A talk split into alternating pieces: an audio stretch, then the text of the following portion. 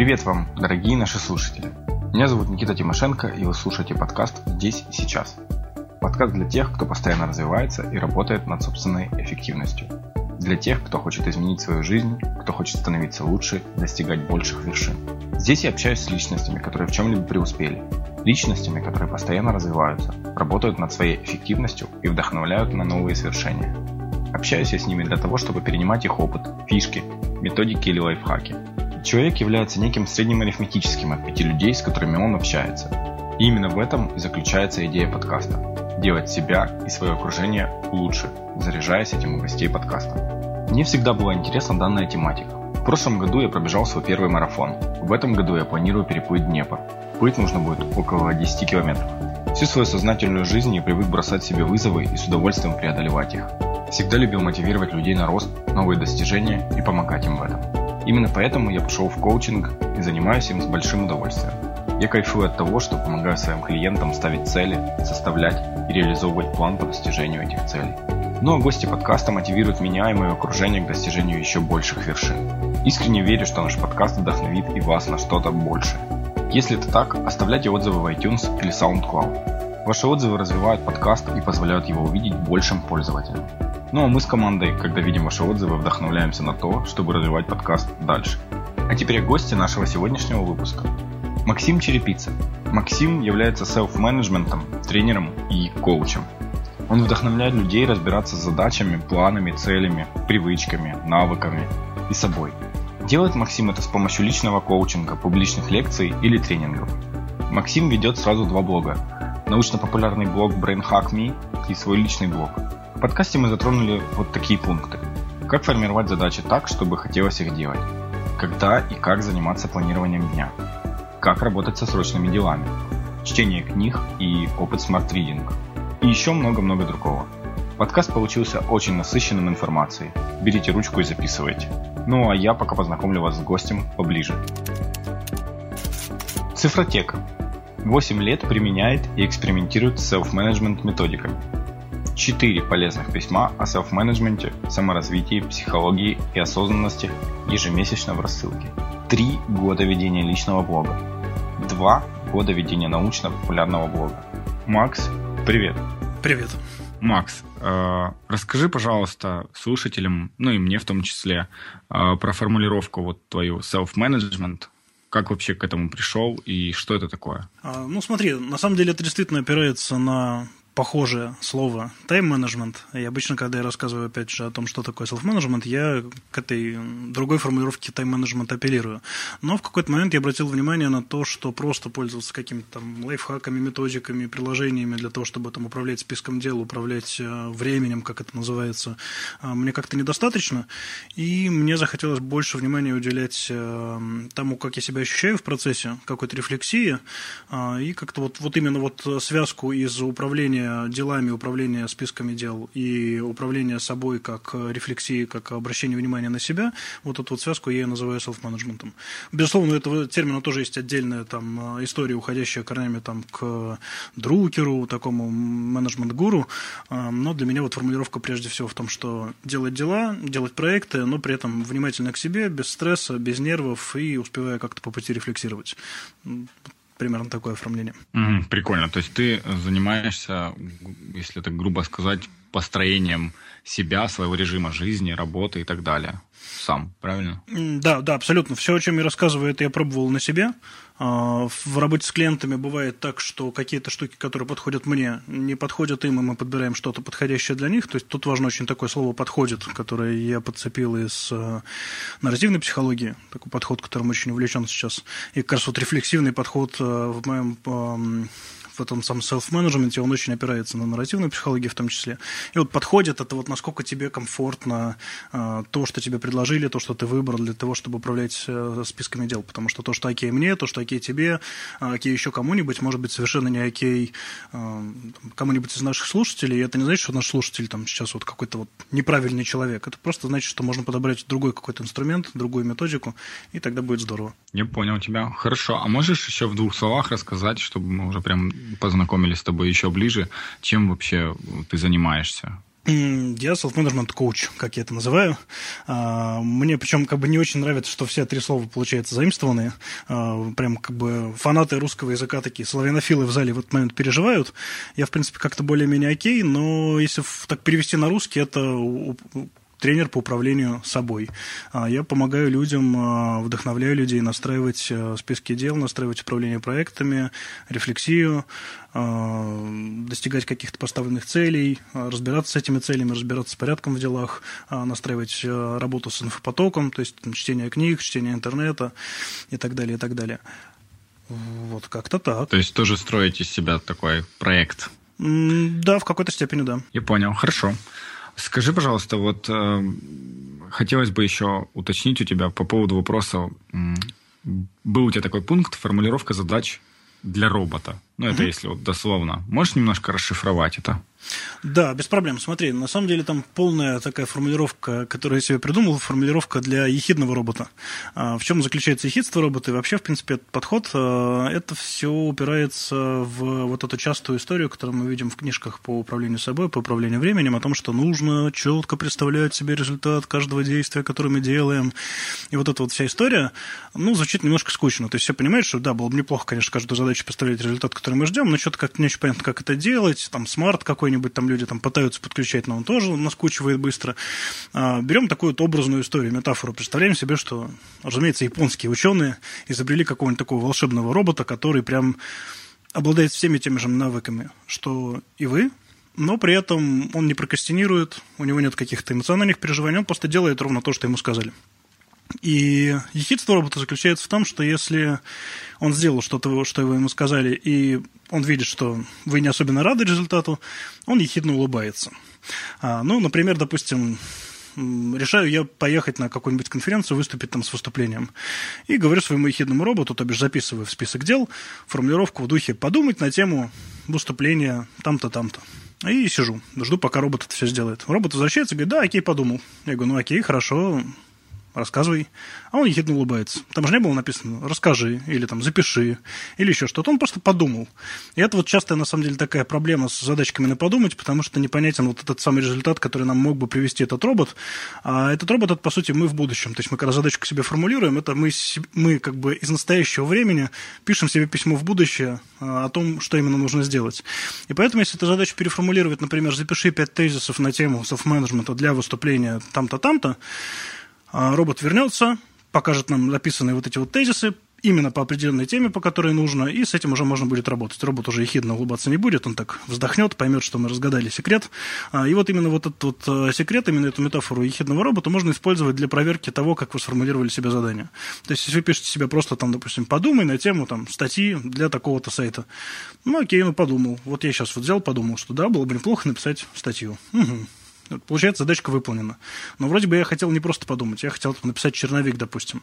И вот написать черновик – это уже более точная задача, которую ехидный робот э, возьмет и выполнит. Такая мысль. Я тебя буду иногда, может, перебивать. Угу. То есть, получается, конечный результат просто должен быть таким, который можно уже пощупать или увидеть, или ну, почитать, да? Да, да, абсолютно. То есть, в принципе, опять же, об этом говорят в книжках, об этом говорят в статьях. Просто ну, как бы представление через робота и мне, и моим клиентам помогает так вот, ну, как-то внести элемент какой простенькой игры в это все. И когда мы выносим это наружу, как-то проще представить себе, что окей, ладно, мы-то вроде взрослые мальчики, девочки, сейчас разберемся, как это тут для себя, какой мы результат ждем. Нет, представь себе, что что ехидный робот, кто-то внешний будет это делать, он тебе привезет какой-то результат. Вот какой ты результат будешь ждать, что тебе вот, ну, в ладошки должно упасть. И тогда получается более точно формулировать э, задачи, а точная формулировка задач, это, на мой взгляд, вообще чрезвычайно важно. Ты при этом их как-то декомпозируешь, ну, делишь на более мелкие и так далее. Вот это тоже интересно. Абсолютно, да. То есть в идеале нужно сделать так, чтобы э, робот уезжал не больше, чем на полчаса. То есть любая задача, вот если брать там тоже, например, пример со статьей, э, я уже не попадаюсь там в ловушку там написать статью или даже просто вот написать черновик статьи, который я только что упомянул. Я разбиваю на э, написать сначала тезисы статьи, потом нарисовать майнд-карту по тезисам, потом написать черновик там первого абзаца, там написать черновик второго абзаца, отредактировать редактировать первый абзац, редактировать второй абзац и так далее, и так далее. Потому что я понимаю, что мне так проще справляться с задачами. В целом, как бы общее правило я бы сформулировал так, что задачу нужно декомпозировать до тех пор, пока а, не станет комфортно. То есть, если задача какая-то, вот прям вот вы чувствуете, что неприятная, вот там проект какой-то тяжелый-тяжелый, прям вот рубите на малюсенькие-малюсенькие части, не стесняйтесь писать задачки, там, которые по минуте будут у вас занимать, в духе, там, я не знаю, открыть файл, перелистать на страницу 3, посмотреть, что там написано. Ну вот, кстати, смотри, тут сразу провокационный вопрос, ну, так. ну, по-любому у людей, у слушателей возникнет э, как не увлечься этим всем? И, возможно, если я начну вот так декомпозировать на много-много мелких-мелких-мелких, не затрачу ли я больше времени на самопланирование и так далее? Ну, то есть, мне кажется, что я тебя сейчас слушаю, да, как человек, который первый раз воспринимает, например, этот подход, у меня возникает мысль, я буду тратить намного больше времени. Ну, слушай, да, make sense, но на самом деле такая штука, что когда мы начинаем это измерять э, с ребятами, э, мы понимаем, что Прежде всего, большая неприятная задача, которая лежала и смотрела на нас вот этим всем своим неприятным видом, в духе там «сверни вот эту вот неприятную гору», она просто не делается вообще. И время, которое мы ее не делаем, мы могли бы спокойненько потратить на декомпозицию задачи хоть целый день. Во-вторых, выясняется, что э, когда мы садимся все-таки делать декомпозицию, можно уложиться там буквально там, в полчаса, в 40 минут э, максимум с какими-то такими довольно увесистыми проектами. Если проект совсем прямо громаднейший, можно поставить себе просто какой-то ближайший чекпоинт и добежать вот до ближайшей березки, что называется. То есть вот окей, у нас вот есть вот огромный-огромный проект, допустим, я не знаю, написать книгу, но мы думаем в этом месяце только про главу 1, декомпозируем именно главу 1, и декомпозиция от первой главы займет, ну, не знаю, минут 20-25, ну, по моему опыту. А, и, соответственно, вот э, ограничить себя от такого прям совсем увлеченного момента погружения в декомпозицию задач можно, в принципе, при помощи старой доброй помидоротехники.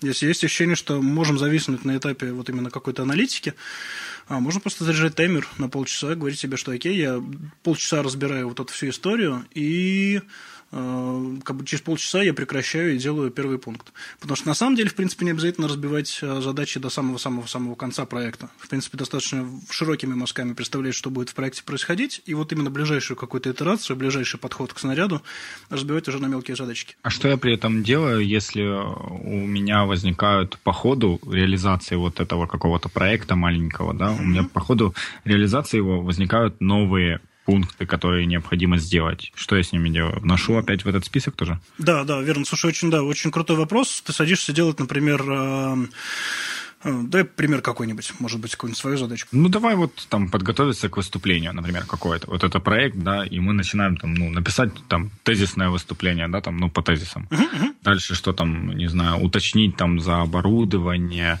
время, там, ну, что еще можно быть? Угу, вот. Да, супер, отлично. Смотри, давай, допустим, вот, Давид, если берем этот пример, уточнить за оборудование, э, нам прилетает ответ, что, слушай, так и так, как бы, допустим, кликера у нас нету в зале. Ты проверяешь свой кликер, понимаешь, что в кликере батареек нету. Плохо. Появляется задача в этот момент, нужно что-то сделать, на самом деле, что нужно А вот тут вопрос, подожди, да, Макс, так. Макс, сейчас, подожди.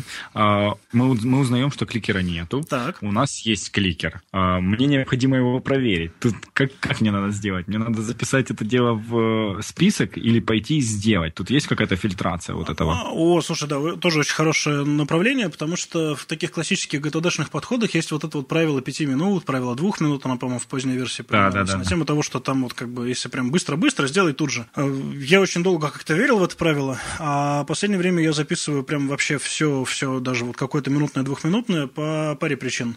Первое, меня могут в любой момент отвлечь в процессе. То есть вот действительно вот ты говоришь, что вот кликер надо же пойти проверить, и как бы, ну, я сижу, думаю, окей, надо проверить кликер, но тут вот мне кто-нибудь пишет в Skype, я ответил на вопрос человека, бац, забыл про кликер. Поэтому как только я понял, что нужно проверить кликер, я записываю задачку там проверить батарейки в кликере. Потом уже будет задачка по покупке этих батареек, которые нужно будет там прицепить к каким-то другим задачам про выход из дома. И второй момент с этим всем связан, в, э, почему именно полезно записывать любые задачи, даже маленькие, а, он заключается в том, что мы очень часто ошибаемся с оценкой по времени. Ну, то есть, э, если вот вы так сейчас, э, слушатели, сядете, отмотаете какую-нибудь э, ближайшую свою пятиминутную задачку, не считая почистить зубы или там выпить кофе утром, выяснится, что, скорее всего, она занимала там минимум минут 10-15, вот так вот по-честному. То есть, если там по тайм-трекингу, например, угорите посчитать, сколько у вас занимают ваши 15-минутные задачи, вы очень-очень удивитесь. А, поэтому даже двухминутные задачи, которые такие, а, да ладно, я просто пойду, не знаю, быстренько проверю, выяснится, что кликер где-то в другой комнате, или он оставлен там, я не знаю, в рюкзаке, а рюкзак в машине, и пятое, десятое, и задача из пяти минут превращается в два часа. И вы не заметили. Поэтому лучше записать, чтобы это было под рукой, чтобы вы могли это контролировать. Хорошо. А скажи, пожалуйста, вот э, вообще, в принципе, схема такая, э, как, как долго ты э, работаешь над одним проектом, как долго ты работаешь вот по этой технике помодора. То есть, по, получается, в любом случае ты там поработал там 30 минут или 40 минут, неважно, да, какой-то сделал потом перерыв. И там вот эти 30-40 минут ты там, я так понимаю, можешь сделать выполнить один пункт из э, проекта, а можешь выполнить три, если они мелкие, да? Ну, самое главное, что ты, получается, работаешь по таймеру. Вот таймер прозвенел, ты так. пошел отдохнул. Как много таких блоков ты выполняешь за, один, за день, за один присест? Как ты вот с этим работаешь? А смотри, вот на самом деле немножко поправлю, не совсем так. Э, я вот именно прям постоянно по помидору таймеру не работаю. Я работаю по помидору таймеру, когда мне, когда я чувствую, что мне нужно прям вот сконцентрироваться, например, на написании статьи и не переживать, что я пишу статью, а там не делаю там какой-нибудь другой кусочек э, какого-нибудь проекта. Э, таймер у меня выступает такой опорой для концентрации. Есть люди, которые прям вот, ну, прям целый день рубят себе на помидорке и действительно, вот как вот ты спросил, считают, сколько сколько помидорок там получается. Ну, вот так по моему опыту общения именно с ребятами, куда, к которым мы вкручивали именно помидорку вот в таком формате, там от 10 э, там, до 25, в зависимости от настроения дня и берсерк режима, получается таких прям эффективных помидорок. А, в целом, когда чувствуете, что прям вот ну, нужно сосредоточиться, пофигачить неделя прям плотная, важная или день плотный, важный, полезно себе раскидать именно по помидоркам задачки, потому что вы тогда хотя бы поймете, что в день не так много помидорок входит. Ну, потому что часто две помидорки с перерывом, рабочий день якобы 8 рабочих часов, поэтому у вас получается 16 помидорок всего на рабочий день. А, и когда вот таким образом стоит вопрос, как раз-таки уже меньше вопросов возникает о том, как все успеть и вообще а, как уместить всю жизнь в такое ограниченное количество часов, потому что у вас есть всего лишь несколько отрезков по 30 минут. Мне в этом смысле помогает просто расположить задачки по порядку, и по порядочку их выполнять. То есть мне не столь принципиально, если какая-то задача займет у меня чуть больше, чем 25 минут или чуть меньше, чем 25 минут, я просто иду по порядку сверху вниз, и это главный ответ Вселенной. Имеешь, имеешь ли ты понимание с утра, сколько задач ты сегодня выполнишь приблизительно, да, или сколько не выполнишь? Да, из слушай, этого списка. Да, обязательно утром я просматриваю планы, которые накидал на вчера на день. А, мне прилетает, соответственно, напоминалка, список дел, чего еще я хотел сделать в этот день, чего кому нужно написать, чего кого нужно спросить. А, и прямо утром часть этих дел я могу перенести там, на следующий день, на следующую неделю, отказаться от выполнения каких-то задач, какие-то задачи могли потерять актуальность. То есть я так проверяю еще утром, помимо вечернего какого-то ревью, что я буду делать. И у меня получается такая картинка дня, что я за сегодня успею прям довольно-таки точная. В принципе, вообще, как бы у меня в, в моем подходе список дел это такая более-менее точная картинка дня. То есть то, что мы на самом деле будем сегодня делать, и отсюда вытекает как раз-таки еще а, вот эта вот история про то, что все нужно записывать в один список, и личные дела, и рабочие дела, потому что вы у себя одни, и только вы можете выполнить эти дела. Соответственно, в одном и том же списке должно находиться как это рабочая задача, вот это какая-то подготовка конференции и, не знаю, заказ э, пачки кофе на сайте, потому что предыдущая пачка дома закончилась. А ты э, Э, то есть планированием ты занимаешься непосредственно вечером, правильно я понимаю? А утром просто актуализируешь. Да, да. То есть вечером я накидываю, что мне нужно сделать завтра. Соответственно, какие-то задачи, которые, возможно, не поместились в сегодняшний день, перекочевывают на завтра.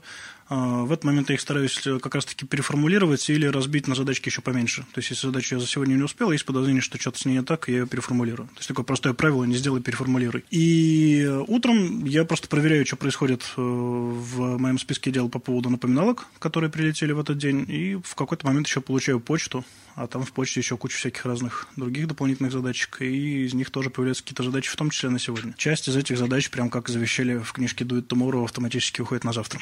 Хорошо.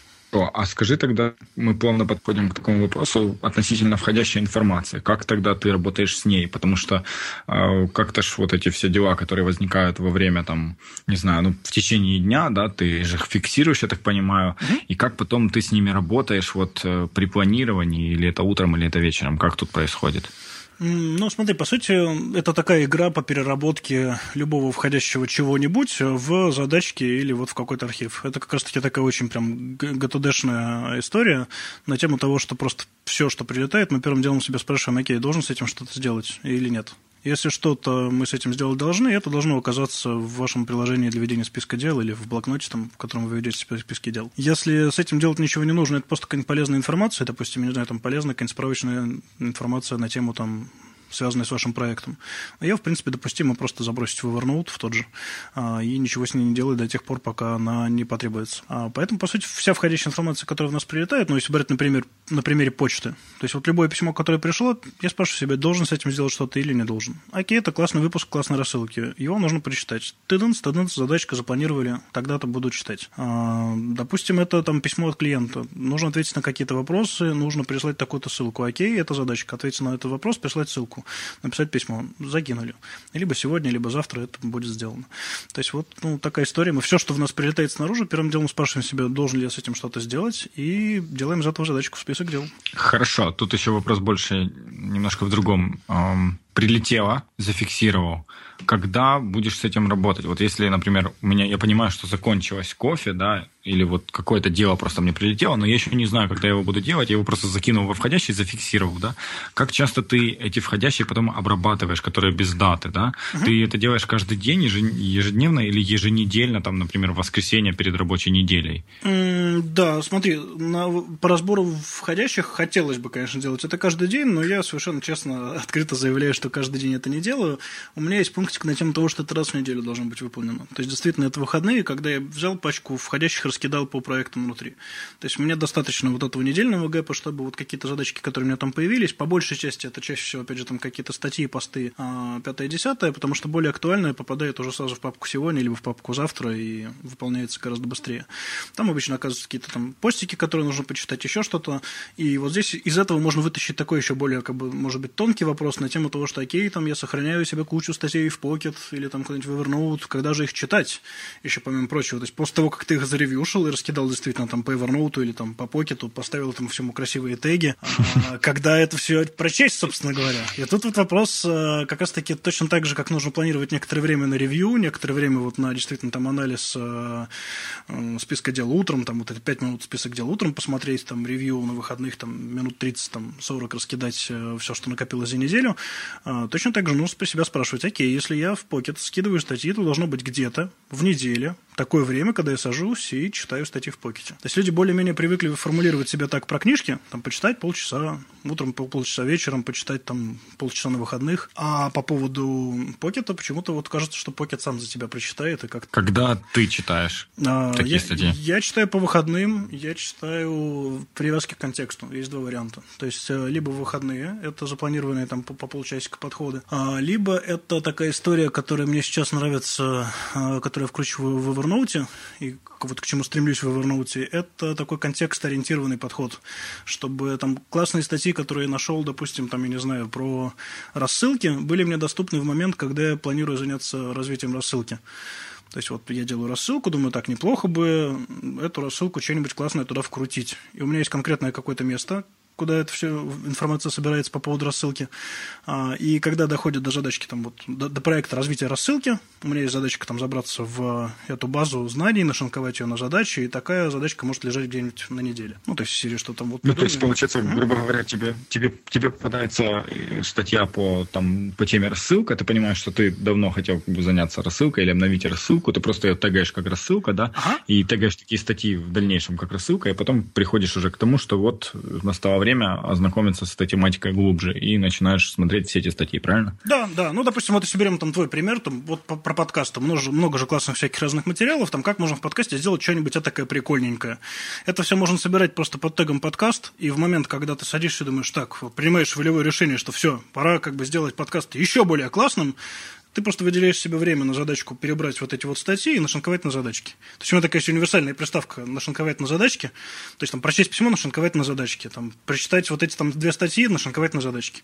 Ты, соответственно, вот это вот все прочитал, переварил, вытащил из этого задачи, и это уже как бы перестало быть э, про переработку информации, а стало уже развитием подкаста, например. Ты так угадал четко с этим всем. Я просто сижу и улыбаюсь. Я как раз где-то на протяжении месяца у меня есть э, хэштег э, «Идея для подкаста». И О, я в Телеграм сам себе сбрасываю с этим хэштегом, наговариваю именно в Телеграм себе всякие идеи, и вот с ними потом начинаю работать. Во, так что очень вообще... круто, да, да. Да, ну еще круто при этом потом взять, составить майнд-карту с этого всего, угу. и потом с этим всем начать работать. работать. Вот я начал составлять майнд-карту и понимаю, что вот когда ты видишь, когда это все вот это вот сборище всех этих идей, которые там были там за два месяца накоплены, угу. ты это видишь, и ты понимаешь, что вау, ну типа столько всего можно сделать. Это да, круто, конечно, абсолютно. фиксировать Вот такое. это, да, очень отзывается в том смысле, что когда вот это есть переживание, что надо бы развивать подкаст, а тут у тебя прям есть вот визуальное подтверждение того, что идея у тебя уже вот вагон и маленькая тележка. Выбирай и делай. Да, полностью согласен с тобой.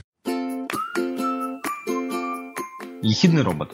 Суть такова, что необходимо дать установку, такую, которую уже никак нельзя было бы обойти или обмануть. То есть подготовиться к презентации неправильно, Набросать тезисы презентации тоже еще сыровато. А вот, например, записать 5 ключевых тезисов презентации уже лучше. Задача конкретная и измеримая. Ну и не забывайте в этом случае декомпозировать задачи на 30 минут, не больше. Разгребание входящей папки. Нужно определиться, когда это делать. Лучше каждый день в конце дня, перед планированием. То есть вам за день приходят какие-то дела. Мы их все кидаем в папку эту. Потом, когда приходит время планирования, разгребаем папку, Раскидываем эти задачи по дням или проектам. Затем занимаемся планированием. Это как я это вижу. Идеальная картина, скажем так. Но важный момент. Не забывайте, что если дело, которое пришло, займет менее 5 минут и не ждет, лучше его сделать сразу. Можно также откладывать статьи для чтения и выделять для них время отдельно. Например, знаете, что хорошо поработали, можно теперь немного просто почитать. Тут главное не забывать включать тот же таймер, чтобы возвращаться обратно к продуктивному состоянию.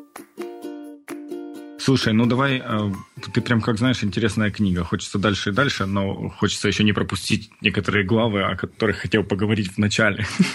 Так, в общем, эм, ты затронул такую тему, сказал, что вот как только мы начинаем контролировать, да, э, свои дела, список там и так далее, то и мы начинаем видеть, что у нас просто тупо не хватает дня на это все. Соответственно, отсюда возникает вопрос э, как ты приоритизируешь свои дела и как ты рекомендуешь приоритизировать их, потому что это именно как решение этой проблемы, как я считаю. Угу. Смотри, я прозвал эту историю «блинный приоритет». А, блинный? Да, блинный, потому что блины. Ну, то есть, вот как, как ты обычно ешь блины? Блин, я мне блинов захотел. Да, это всегда так. Я еще на выступлениях слайд показываю, а люди голодные и очень потом... А. Очень, очень любят потом вспоминать этот У меня хорошо работает визуализация, хорошо, что мы без слайда. Да. Ну, то есть вот такая вот большая классная горочка блинов. Ну, то есть э, обычно, когда спрашиваю, как едят, ну вот ты вот как ешь?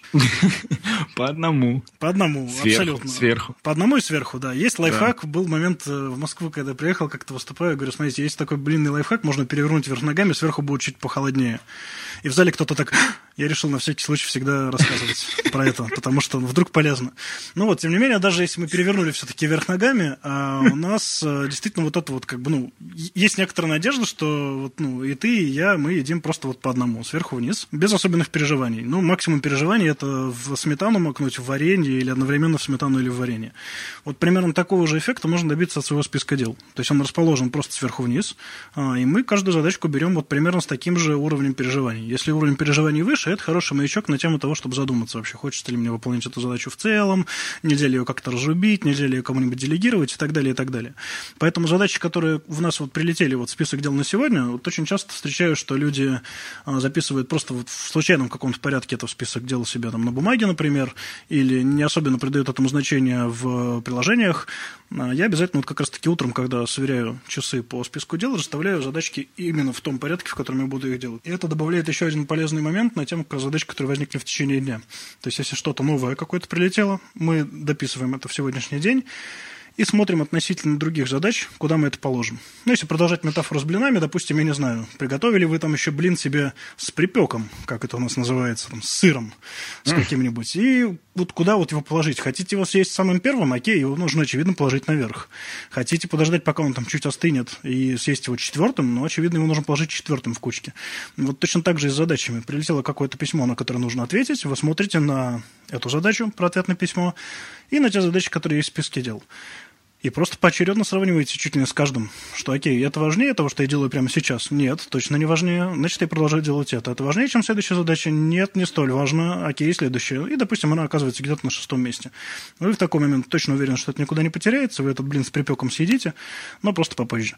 А сейчас продолжаете двигаться по изначальному своему плану. Поэтому главный это ответ на самом деле на тему приоритетов, что их просто нужно не вот ни, никакие не флажки, не вот это вот все вот э, приоритет один, приоритет два, приоритет красный, приоритет синий. Просто задачи по порядку, потому что в один момент времени вы можете делать одну задачу, и приоритет имеет только та, которая в самом верху. Если есть какая-то а, более важная... Вот у меня больше вопрос, вопрос был больше в том, что каким образом, когда и как ты, как часто, это ежедневно, еженедельно, ты именно вот эти блины, боже, я уже не могу все время про блины говорить, и думаю, как часто ты вот эти вот дела, э, не как часто, когда именно, в какой период, с какой периодичностью ты приоритизируешь эти дела? То есть ты это делаешь вечером или ты это делаешь утром? Когда? Или это еженедельно, ну, просто раз в неделю, когда ты планируешь неделю? Как это происходит? А тут, смотри, тут два уровня. Можно, в принципе, не торопиться и сначала ограничиться днем. То есть вот если прям вот э, наши слушатели сейчас вообще не пробовали никогда там вести список дел, я рекомендую думать только про день. Ну, живем сегодняшним днем прям в прямом смысле, берем сегодняшний день, выписываем все дела, которые нужно сегодня сделать, и по порядочку их располагаем. То есть вот это мы решили, что сегодняшний день мы живем так. Все остальное там мы уже перерешим завтра. Ну, может быть, если мы очень сильно передумали в течение дня, вот расположили в течение дня. Поэтому, как бы, да, частично отвечая на твой вопрос, в течение дня я, безусловно, расставляю задачки обязательно по порядку. А вот в этот момент, когда я там, допустим, открываю почту и новые задачи прилетают, я еще раз составляю, получается, их по порядку. И в каждый момент, когда прилетает какая-нибудь новая задача, я тоже ее расставляю по порядку относительно других задач. Если говорить о таком чуть более долгосрочном планировании, то вот раз в неделю вот эта вот вся штука, мне нравится опираться на что-то напоминающее такой персональный agile, когда э, людям предлагают выбрать три главные цели на эту неделю. Ну, uh-huh. допустим, опять же, там записать выпуск подкаста, написать рассылку и там, не знаю, допустим, отредактировать вот этот вот пост. И вот по этим вот, соответственно, трем главным целям должны быть какие-то результаты, по трем главным результатам, точнее, даже как там в agile правильно формулируется это, а, должны быть какие-то, собственно, результаты в конце недели. И в зависимости зависимости от этого получаются какие-то задачки на а, день. И ты можешь э, сверяться с этим списком, э, чтобы понимать, что, окей, как бы, да, супер, безусловно, классно, и мне хотелось бы немедленно начать изучать, э, там, не знаю, испанский язык, но давай на следующей неделе, потому что сегодня рассылка, сегодня э, подкаст, сегодня там вот кусочек этого проекта. Такая мысль. Поэтому, да, раз в неделю и каждый день. Ну, подожди, сейчас вот тут мы такую хорошую, интересную тему очень затронули. А как быть с пожарами? Вот у меня, ну, пожары, которые, да, нужно вот прямо сейчас потушить. Вот он сейчас возник, какой-то пожар, его надо потушить. Я их так называю. Угу. Это а, те же самые так называемые асапы. А, вот в том же Agile. Угу. Вот, например, я составил себе список дел. Я знаю, что у меня на сегодня запланировано 5 дел. Я даже в идеальном случае, я зашел утром, посмотрел на этот список, приоритизировал его, выставил, выстроил по порядку так, как я хотел бы его сделать относительно своих целей, например, на неделю, да, и потом я начинаю, приступаю к этому к этим делам, делаю там первое, потратил на это там час, например, я очень mm-hmm. доволен собой, и тут начинают, вот люди включаются в день, и начинаются сыпаться, я ну, нужен куча людей, вот это, как знаешь, закон подлости. Что вот я делаю вот с этим всем? А что ты, а, а ты с этим делаешь? Это, ну, у меня своя методика. Ага, ну смотри, то есть э, первый вопрос у меня такой, как бы, ну, гипотетический ты. А когда вот эти вот э, пожары начинают возникать, первым делом записываешь ли ты их в список этот? Да, да, да я ага. так и делаю. Ну, как бы я себя фильтрую по тому, если я понимаю, что я сейчас потрачу на это не больше пяти минут, то я делаю это сейчас, если ага. это действительно важно, и это пожар, угу. то я трачу на него сейчас. Если я понимаю, что больше пяти минут, я его себе записываю, и, к сожалению, я его ставлю себе вот следующим к to-do. Ну, то есть угу. я, я сейчас в данный момент делаю какой-то пункт, угу. я его доделаю, и потом буду заниматься вот этим тушением пожара. Mm-hmm, да, слушай, ну вот очень похоже на то, чем я занимаюсь в таких ситуациях. А, прям high-five дистанционно. а, но смотри, тут на самом деле такая проблемка э, во многом в том, что мы как-то, ну, грубо говоря, игнорируем реальность, как в каком-то интервью Егора Летова, Егора Летова было сказано, а, на тему того, что да, окей, возник пожар, Да, нам нужно его делать, точно, совершенно это важно. И там, допустим, клиент, важный проект. А, но мы же планировали себе другое, да, мы планировали себе другое. А, и мы будем сейчас тушить пожар, да, мы будем сейчас тушить пожар, но все нам это очень-очень не нравится.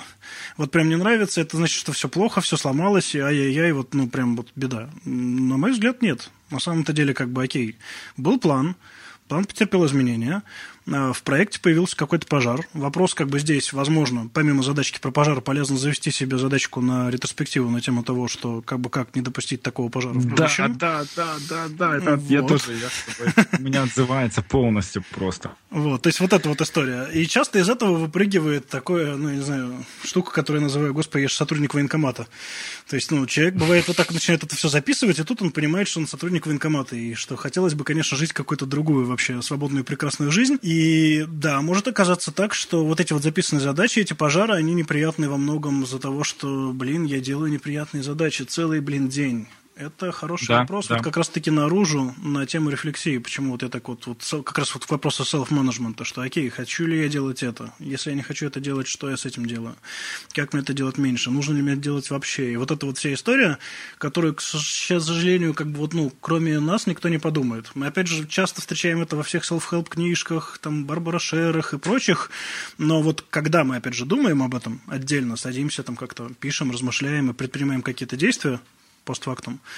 Это вот уже такой прям большой-большой вопрос. Поэтому, да, если пожары возникают, ну, бывают дни, когда, да, вот всем клиентам ты внезапно нужен. Окей, хорошо, кому-то нужен. Если тебя это не устраивает, это можно как-то поменять. Если тебя это устраивает, ты хорошо выполняешь свою работу. Ну, то есть ты все-таки смотришь по ситуации еще, да, всегда?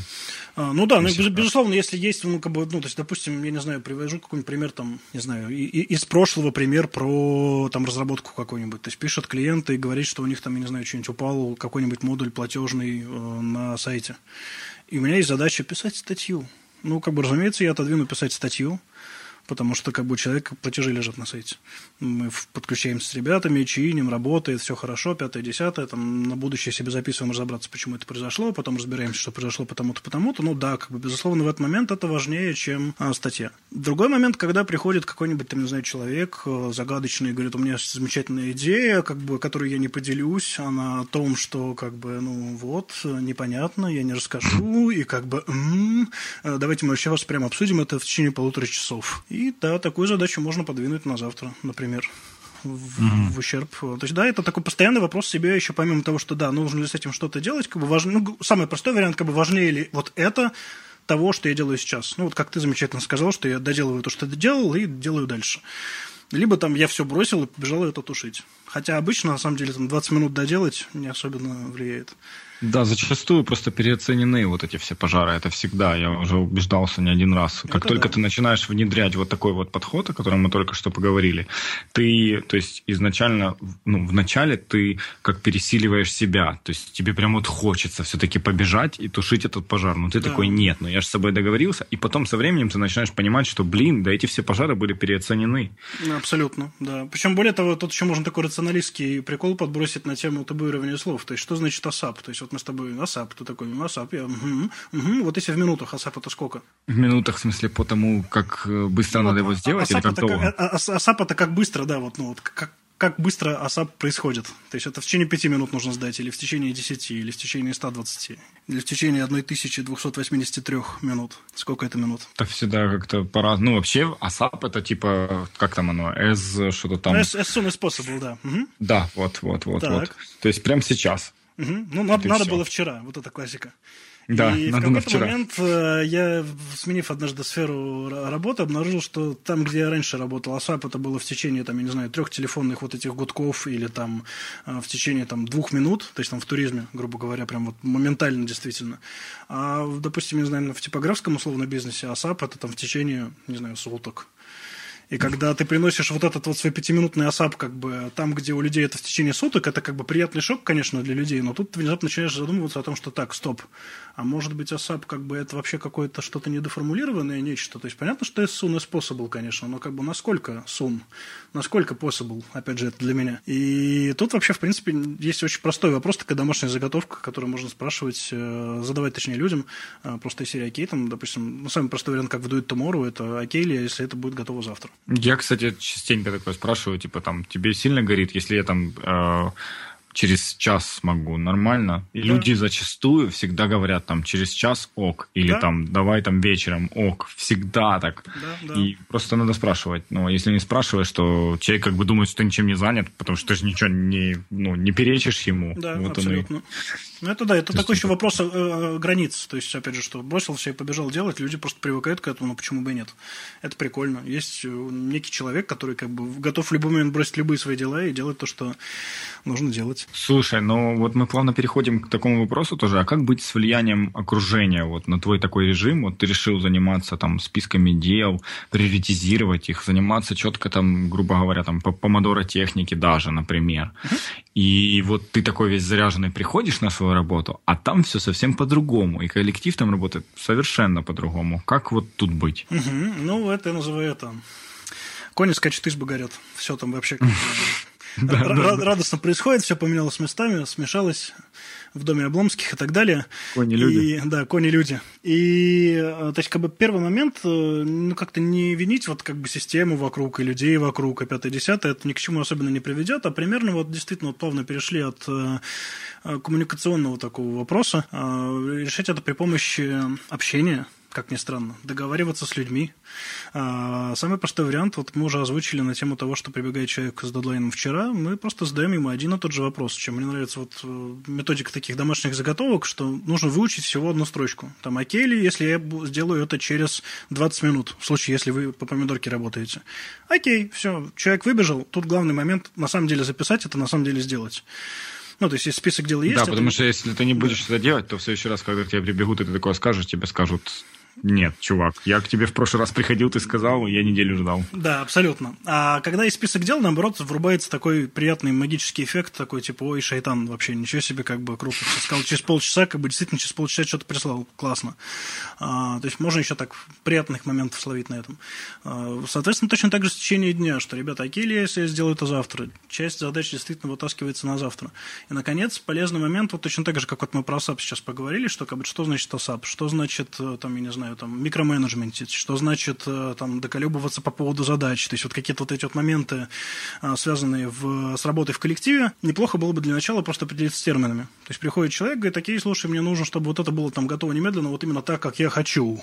Окей, как ты именно хочешь, давай об этом поговорим. Это может первое время раздражать всех участников э, пьесы, но тем не менее, когда после этого вот, вот, как бы, вот таких вот коммуникативных историй вы научитесь быстрее приходить к результату, это будет прям вот, ну, волшебно и приятно. Это на первое время потребует, безусловно, от того самого нашего гипотетического персонажа, который угорел по спискам дел, больше эмоциональной работы, чем от людей, которые вокруг продолжают скакать на горящих избах. Но это стоит того в перспективе, это не так долго настраивается, к счастью. Если оппоненты готовы на конструктивный диалог, назовем это так. Ну да, они, они из разряда «я к тебе тут пришел, чтобы ты мне сделал, а ты мне вопросы задаешь».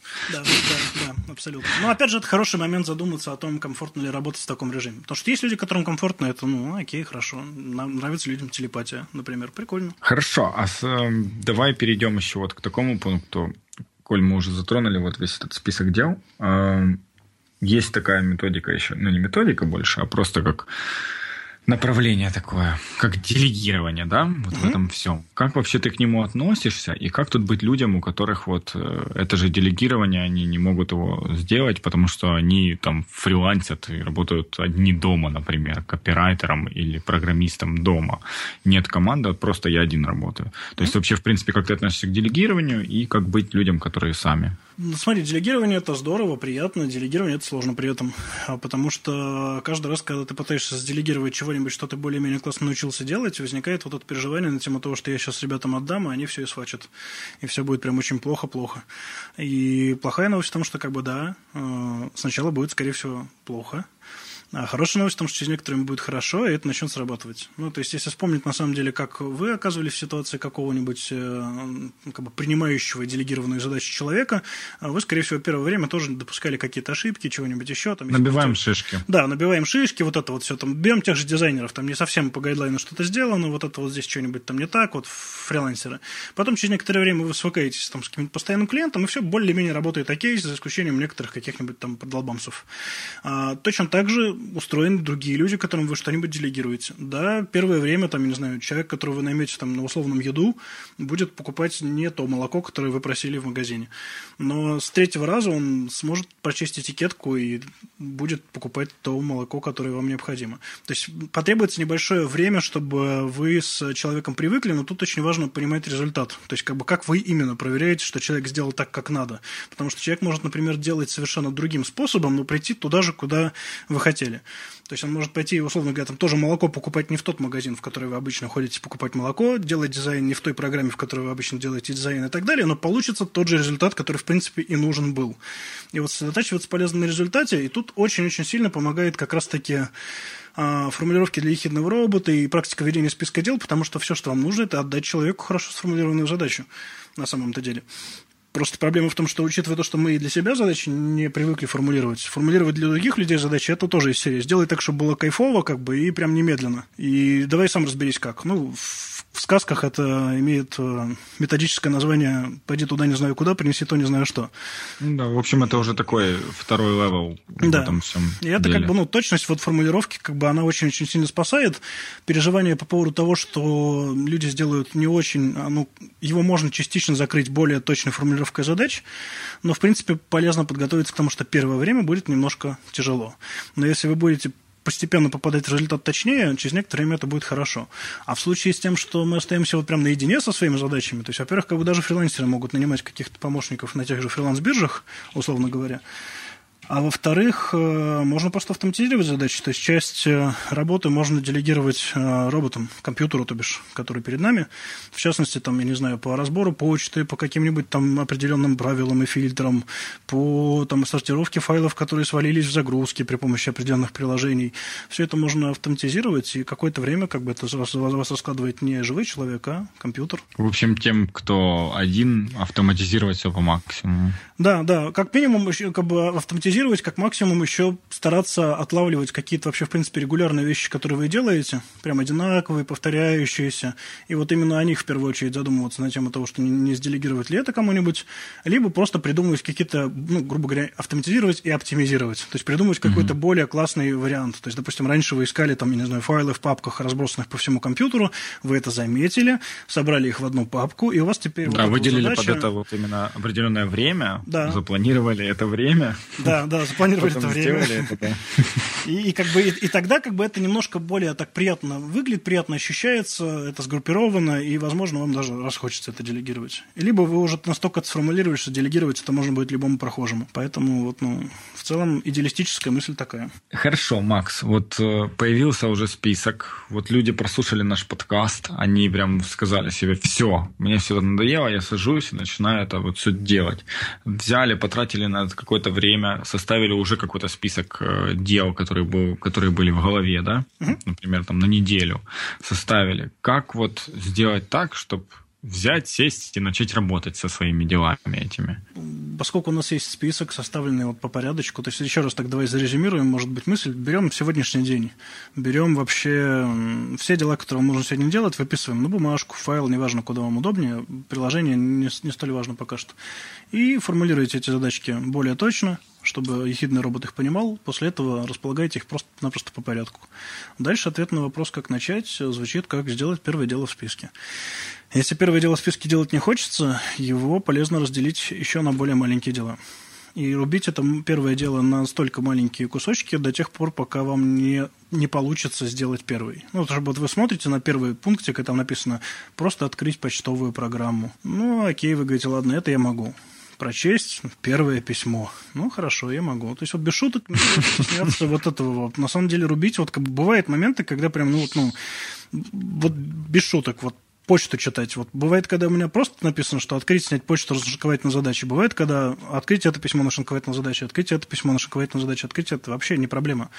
А опять же, в чем прелесть вот всего этого такого селф-менеджерского подхода? В том, что вы внезапно обнаруживаете, что какой-то один алгоритм, который вы придумали вообще там для проверки почты, бывает не совпадает с вашим настроением. И это не потому, что вот опять же вы какой-то неправильный или неправильный, а просто потому, что, ну, блин, настроения нету. Ну, окей, хорошо. Когда нет настроения, у нас есть вот такой, такой, такой, такой вариант. Мне очень нравится вот к вопросу каких-то неожиданных э, инсайтах из книжек. Э, это цитата, я не помню точно, к сожалению, из Хагакуры, из Кодекса чести самурая, на тему того, что самурай в моменты боя, он не, не испытывает страха, он просто знает, что делать.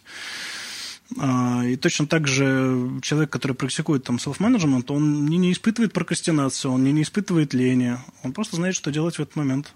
И хорошая новость в том, что бывает, когда список дел позволяет сделать такую приятную штуку, как там вы понимаете, что в среду, в середине дня вам совершенно не хочется работать, хочется слушать музыку. Вы смотрите на список дел, понимаете, что часть задач можно на самом деле перенести на завтра и действительно полдня слушать музыку.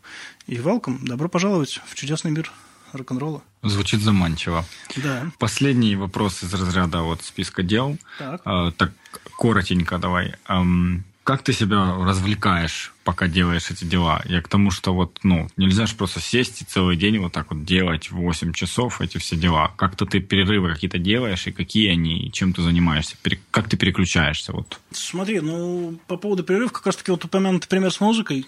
Я в какой-то момент заметил, что музыка прям вообще очень, как бы, если себе, опять же, там под тот же таймер разрешить посреди дня, там, 25 минут просто залипнуть в Spotify и подигать э, классных каких-нибудь новых исполнителей, которых ты никогда не слышал, или, наоборот, там, послушать какой-нибудь альбом, который ты прям обожаешь, это прям очень хорошо меня запитывает как-то и перезагружает. Э, Я что-то обнаружил, э, сейчас неприличный селф-менеджерский совет, но обнаружил чудодейственную магию компьютерных игр заново. Я ну, так тоже, опять же, очень, очень спасает, опять же, таймер, то есть ты спокойненько, 25 минут, 25 минут, все, вышли. Таймер позвонил, доигрываем, разошлись. Я так радостно как бы заныриваю в компьютерные игры периодически, чтобы именно вот между рабочим днем и вечером переключиться. А по блокам, по блокам, ну это вот между рабочим днем и вечером. А Мгм. как по блокам ты, вот ты просто берешь, у тебя, ты понимаешь, что у тебя на сегодня там запланировано там 8 каких-то блоков, ну или условно говоря, там 12 помидорок. Ты между ними как-то отдыхаешь вот в, в перерыве между делами? Или нет? Да, да, но смотри, это либо серфинг к сети, не, не серфинг обычный, к сожалению или к счастью. А, Welcome to the internet, please follow me. А, Чай, что еще? Физкультурные упражнения периодически. Медитация, но медитация обычно утром, между там утренними ритуалами и дневными задачами уже. Ну, то есть, в целом, мне окей э, тусоваться, продолжать в интернете, просто по поводу каких-нибудь классных там статей, которые я себе отложил. То есть, Ну это э, что же таймер, все правильно? ну да, чтобы не залипнуть надолго, это там, ну, 15-минутный таймер максимум. Что окей, все, я почитал, кайфанул, хорошо выдохнул, как бы разжал, и как бы дальше продолжаю работать. Это очень спасает еще от того, что как бы так-то можно просто целый день размазать себе серфинг и чуть-чуть поработать, а так ты как бы размазываешь себе целый день работу и рабочие какие-то задачи, и ты чуть-чуть серфишь по пути, и выясняется, что для этого достаточно порой немножко времени. Ну, увидел ты классную ссылку про что-нибудь там, какую-нибудь статью, окей, полистал ее глазами, понял, что, в принципе, она не такая классная была. Пять минут отдохнул, чайку себе снова налил, пошел дальше работать. Вот это вот между блоками это вот так. То есть это либо серфинг, либо немножко физкультурки, либо компьютерные игры. Окей, вполне, в принципе, достаточно. Я понял. Обширно. Даже схоже у нас в чем-то. Единственное, что я в игры, конечно, пока к играм я не пришел, но понимаю, что меня может туда, если за- засосет меня туда, то тут таймер нужен железный, прям железно-бетонный таймер. Выключающие, да. Да, да, вырубающий компьютер, перезагружающий, кстати. Кстати, слушай, хороший лайфхак, прикинь, ставить таймер, чтобы он перезагружал все, и ты как раз идешь, э, делаешь себе чай или кофе, пока, ну, конечно, лучше чай, Да. пока он включается. Но Вот я, и всё. я в эти моменты говорю, что, ребят, звучит таймер, поднимаем руки просто, вот, ну, реально, руки подняли, встали из компьютера, отошли. То есть, чтобы не было возможности нажать альтап, что-нибудь еще, там, что-нибудь вот этого, чтобы не было ничего. Все, встали, отошли. Или как в компьютерных клубах, ты вот сейчас говоришь, выключает, что там, таймер появляется, экран блокирует. Иди, делай чай. Приоритизация дел. Берем сегодняшний день, точнее список дел на сегодня. Смотрим на него и приоритизируем относительно цели. А если вообще точно, делая вывод из нашей с Максом беседы, то лучше так. Смотрим в ту самую входящую папку, разгребаем ее, раскидываем по дням. Потом идем смотреть на будущий список. Приоритизируем его, исходя из наших недельных главных целей. Пожары. Те дела, которые вот только что возникли и нужно прямо сейчас выполнить, потушить, так сказать. Такие дела никто не любит, но от них никуда не деться. Смотрим на так называемый пожар и задаем себе вопрос. Делать это больше пяти минут или меньше? Если больше, откладываем на потом. Меньше берем, делаем и забываем. Прерывать текущую задачу или нет, тут уже решайте сами. И на этом этапе большинство людей заканчивает работу с пожарами. Но нет, Обязательно нужно проанализировать и сделать так, чтобы в будущем этот пожар больше не появлялся, если вы можете это сделать. Хорошо, давай переходить тогда к немножко другой теме. Так. А то мы так про дела, про дела, про дела. Ты так все время говоришь так, осторожно, так, сейчас посмотрим. По поводу книг хотел бы с тобой поговорить. Давай. Как ты вообще их читаешь? Я так понимаю, ты читаешь их и читал много, потому что так. когда я изучал информацию о тебе, мне, по крайней мере, так показалось. Поэтому расскажи слушателям и мне, а, как ты вообще их читаешь. Ну и, конечно же, какие книги ты бы выделил. Eyes, глазами читаю. А, вот оно как. Вот оно, да, лайфхак, читаем глазами. Не, на самом деле, я сейчас очень много читаю именно в электронном формате, если говорить о форматах, вот этом извечной рубки на тему того, что бумага или электронный формат, потому что я бешено люблю вот этот вот highlighting электронный, когда можно выделять, и потом это удобно копировать, работать с конспектами 5-10, потому что мне важно, чтобы конспекты потом получились. А, соответственно, я читаю это в Bookmate или на Kindle. Там это все радостно отмечаю, и потом все выделенные отметки перетаскиваю в Evernote. А в Evernote уже работаю с конспектом понемножку. У несколько подходов. А, пока читаю, соответственно, выделяю классные мысли. Самая проблема здесь, э, когда книжка классная, приходится выделять страницами. В букмейте периодически это сложновато, там перелистывание не совсем срабатывает. Потому что хочется выделить несколько страниц подряд, а потом уже как-то разобрать.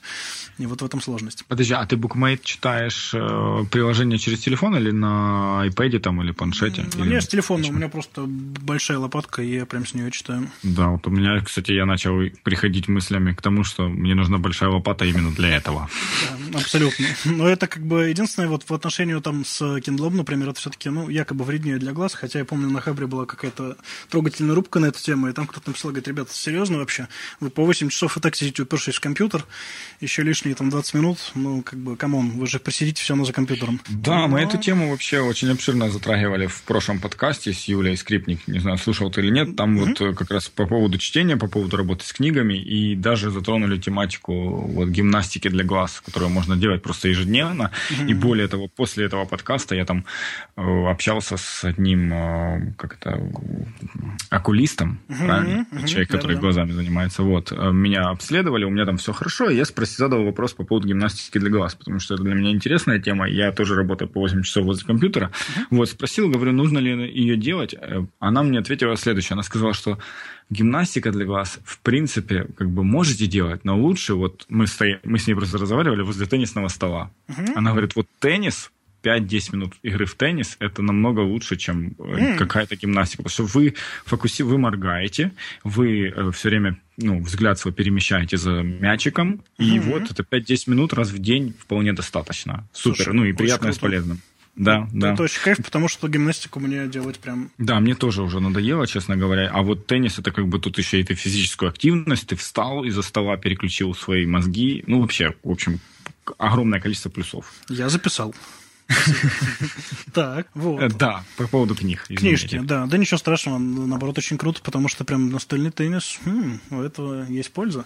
Так, да. А, ну вот, соответственно, как бы букмейт или Kindle, в букмейте здорово очень, что книжки, которые там выходят, быстро оказываются там, и можно их быстро добавить себе на полку книжек, которые надо обязательно прочитать, книжка быстро растет, ты понимаешь, что ты не эльф, и не успеешь прочитать это за свою жизнь, и это все приятно.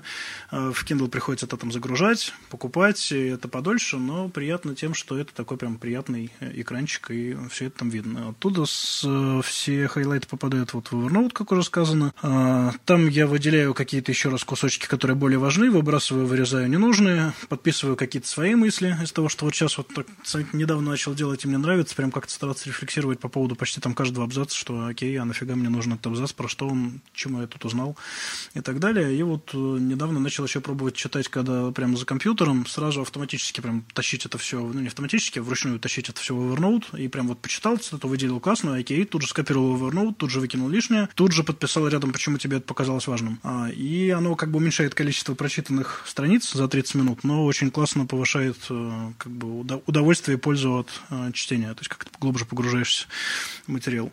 Ну вот в целом-то все трюки по поводу того, как, как именно я читаю, наверное, в этом и заключаются. В общем, ты работаешь с книгой, как это все рекомендуют. Ну, да, вроде того.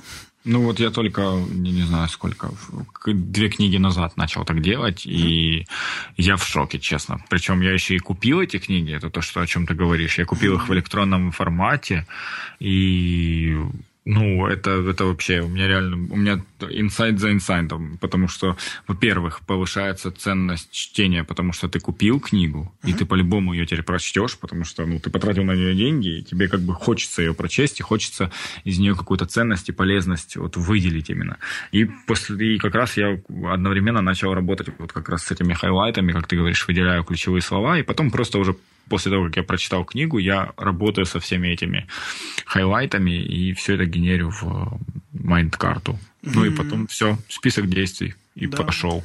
Красота. Ну вот майнд-карту вот я пока не подключаю к этому всему. Хотя... Слушай, это очень крутая это штука, прям, честно. Угу. Потому что как только я взял одну книгу, прочитал, и когда я начал работать, я еще не доработал эту, то есть не прошелся еще по всем закладкам, но я уже в шоке, честно. Я, я вот смотрю на это все, это просто вот, ну, ты понимаешь, что ты из одной книги можешь просто, ну, чуть ли не изменить свою жизнь кардинально, ну, запустить новый проект полностью с нуля. Mm-hmm. Потому что если бы я читал эту книгу без highlight ов, я понимаю, что я просто ее прочел бы и сказал бы потом, книга классная, стоящая, но она бы на меня никак не повлияла просто и все. Да, да. Ну, я тут... бы просто всем говорил, что она классная. Да, тут вот как раз вот mind карт, список дел, и понеслось. Окей, Макс, а скажи, пожалуйста, какие ты бы выделил? Есть ли у тебя какой-то список книг, которые вот прям вообще вау? Смотри, на самом деле мне прям тяжко всегда составлять список книг, которые вау, потому что их одновременно и много, и одновременно кажется, что раз вау, то надо прям вообще прям вот выбрать, выбрать самые-самые-самые, какие из них самые-самые, сколько самых-самых. У меня куча всегда стресса, связанного с именно выбором каких-то вот совсем best of best книжек, но в какой-то момент я все-таки это переборол, собрал такой списочек э, книжек по разным темам, как раз-таки из которых вот получилось мое видение вот э, self-management, и давай приложим просто PDF-ку, наверное, со списком э, к подкасту, чтобы читатели могли это увидеть. Я голосом сейчас проговорю, слушатели могли это увидеть. Слушатели, которые читатели могли это увидеть и выбрать себе книжки. Да, давай, наверное, мы даже, ты можешь просто выделить там какие-то три из них, а мы приложим реально, и ребята, ну, все могут зайти, все э, ссылки, описания доступны, они все на блоге, и в описании подкаста будет ссылка на этот блог, там, где все-все упоминания и ссылки на эти упоминания, поэтому, чтобы не тратить час зрения, о, зрения, господи, про зрение поговорить. Час зрения в том числе. Да, зрение в том числе. Вот, поэтому ты можешь просто выделить там, может, какие-то, которые повлияли как-то вот на какие-то, ну, заставили тебя что-то сделать, не знаю, вот каким-то образом они у тебя остались в памяти, скажем так, потому что что-то из-за них произошло. Угу. Ну, так. Смотри, ну давай тогда, да, так, шорт-листик составим. То есть первым делом почему-то приходит в голову книжка «Язык жизни. Ненасильственное общение» Маршала, Маршала Розенберга. Она давно довольно была напечатана, ее можно найти уже только в электронном формате, по-моему. Не стоит пугаться такого какого-то, может быть, четко эзотерического названия, еще более эзотерической обложки. Там совершенно роскошный, очень системный э, подход о том, как как раз-таки коммуницировать с другими людьми так, чтобы быть услышанным, так, чтобы услышать другого человека. Там прям вот алгоритм делай раз, делай два, делай три, делай четыре. Вот совершенно магический, ты просто читаешь и и это восторг. Точнее, даже не магический, а наоборот такой вот именно технически, методический, но при этом очень гуманный. То есть ты понимаешь, как именно можно вот, вот как раз таки в случаях, как мы обсуждали, что там, как договориться с коллегами, как договориться там с клиентами, еще с кем-то, как четко формулировать свои мысли и слышать других. Это прям вот одна из таких книжек, которая прям так зашла в комнату в голове и переставила там мебель, назовем это так.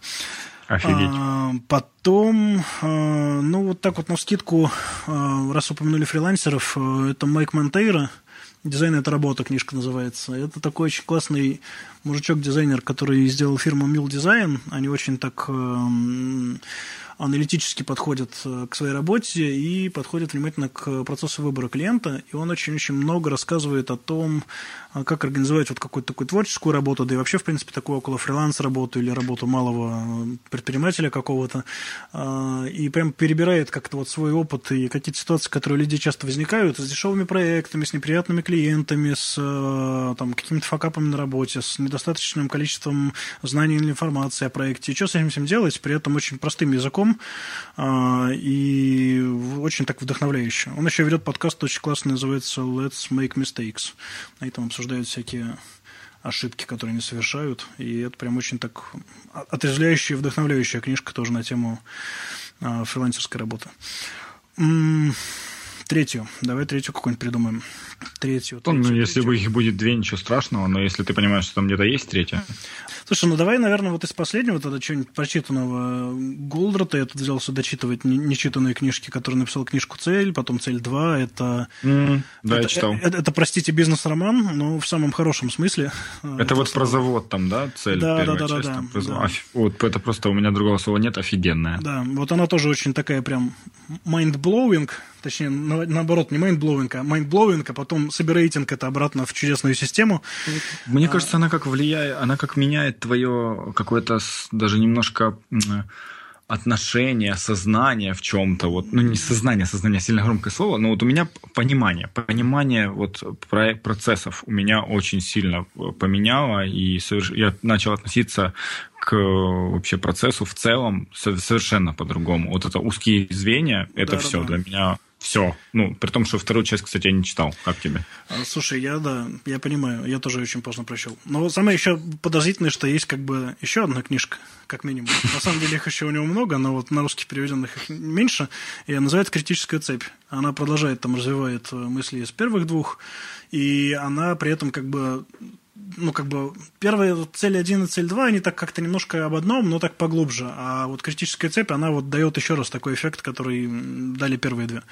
И она прям о том, как вот, ну, в частности, например, там очень классный э, момент, прям схема, в бложек писал себе на эту тему, Э, прикладывал картинку прямо из книжки на тему того, что когда нам кажется, что мы переключаемся между маленькими задачками по чуть-чуть, по чуть-чуть, по чуть-чуть, вот тут, и как бы мы вроде бы типа микроменеджментим и вообще всячески как бы мультитаскаем, на самом деле мы просто календарно растягиваем вот эту вот маленькую задачу, которую мы кусочек сделали в начале недели, а кусочек да. сделали в конце. И там, когда прям приложена рядом с этим схема, то есть это звучит довольно очевидно, и мы такие, ну да, разумеется, но когда ты видишь схему, тебе прям это не хочется больше шалить. И поэтому вот, вот третью книжку, наверное, Ильяху Голдрат «Критическая цепь». Ну, я ловил себя на такой мысли, о которой ты сказал только что, когда вот э, я тоже там по три дела на, на день пишу уже там mm-hmm. на протяжении года, какие-то главные. И я не, не так давно вот просто просматривал свой блокнот, который закончился там еще в прошлом году, и сейчас уже новый веду. И я просто его решил посмотреть, и я увидел, что реально там ты можешь даже на протяжении месяца, ты как-то делаешь, вот, ну, то есть ты делаешь какое-то дело, да, но ты понимаешь, что когда ты смотришь именно на месяц, в принципе, то ты понимаешь, что ты это дело какое-то, которые вот пункты, которого ты делал, да, ты растягиваешь реально на месяц, хотя мог бы сделать за неделю, реализовать полностью. Ты мог бы mm-hmm. просто выделить неделю, сделать по пунктам ежедневно, там, там сегодня три, завтра два, послезавтра один, но ты за неделю мог бы сделать все, а ты берешь и растягиваешь, потому что иногда распыляешься на несколько каких-то проектов, и, в общем, Абсолютно. да, это такая тоже ну Прям... да, вот там вот тоже вот про это процессный вот как бы сдвиг, вот как это поменять в целом, когда много проектов как раз, там вот рассказано про там, критическую вот эту вот цепь, как это все влияет на проход, и там прям тоже... Причем вот на самом деле я сейчас недавно тоже переводил кусочек интервью с Даниэлем Канеманом, тоже вот, а вот, кстати, про великие книжки «Думай медленно, решай быстро». Канеман Тверский, прям вообще великолепная, вся просто, вся захайлайченная, проще было просто все выделить сразу.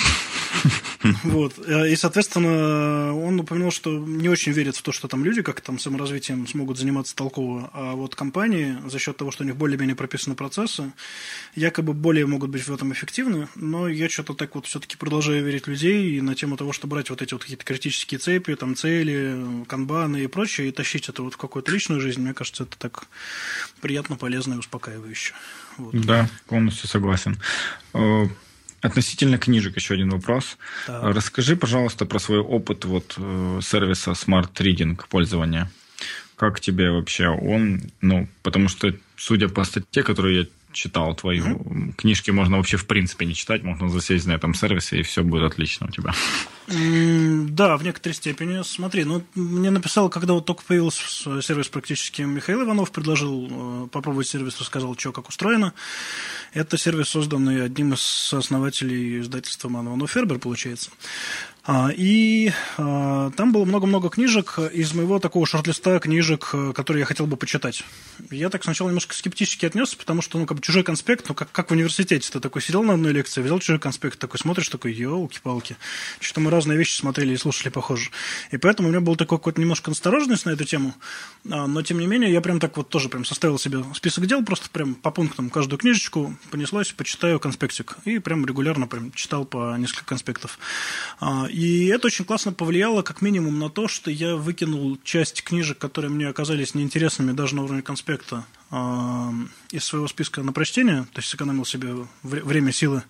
А, и часть книг, а, в которых конспекты оказались очень классные, я подвинул повыше себе в список почитать. И некоторые просто как бы даже не, не добравшись до чтения, просто применил.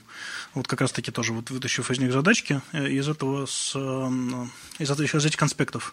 Не сказал бы, что можно прямо перестать читать книжки, потому что после того, как читаешь, ну, сравниваешь с конспектом свой конспект, все равно много мыслей других каких-то, которые которые ты выделяешь для себя. Но как вот формат э, в условиях такого ограниченного времени быстро поглотить, вот как раз-таки в связи с контекстом, с каким-нибудь там, хочу там, не знаю, маркетинг улучшить, заходите в Smart Reading, по маркетингу вот, я, и... Я, ты отвечаешь на вопросы, я ловлю себя на мысли, что можно действительно так сделать. Можно, ты задешевил в маркетинге, пошел, про, блин, пролопатил, сколько там, я не знаю, конспектов надо. Да, да, да. И все. И да, реально. Ну, то есть, вот именно какие-то вот быстрые действия, в принципе, да. То есть, такая экономия времени, безусловно. Но все равно у меня есть такое, как бы, вот именно отношение. То есть, это такая история отношений с книгами. То есть, да, это один из способов взаимодействия да, с ними да. через чужой конспект. В принципе, мне очень нравятся какие-то классные конспекты а, у других ребят в блогах, вот смарт-ризинге тоже. Но у меня такие сложноватые отношения с конспектами, в том числе даже своими, потому что я понимаю, что как-то вот... Потому что они, для них были важны какие-то одни моменты, а для тебя могли бы быть важными другие вроде совершенно. Того, вроде того, да. Поэтому, то есть, вот, вот этот вот диссонанс единственный, в остальном прям вот, да. То есть, это все запаковано, аккуратненько собрано. Они там начали, по-моему, инфографику какую-то делать еще на тему. Видел недавно что-то там про GTD собрано. А ты не в курсе, кстати, у них там э, оплата идет помесячно, там можно, или как это все делается? Или можно предметно как-то там, типа, на, на 10 книг купить себе. Слушай, там. по-моему, подписка, но вот я не помню точно условия. Ну, вроде ну, бы ладно. там раз в месяц, что-то в таком духе. Я зайду, посмотрю, потому что это вот, кстати, лайфхак уже реально.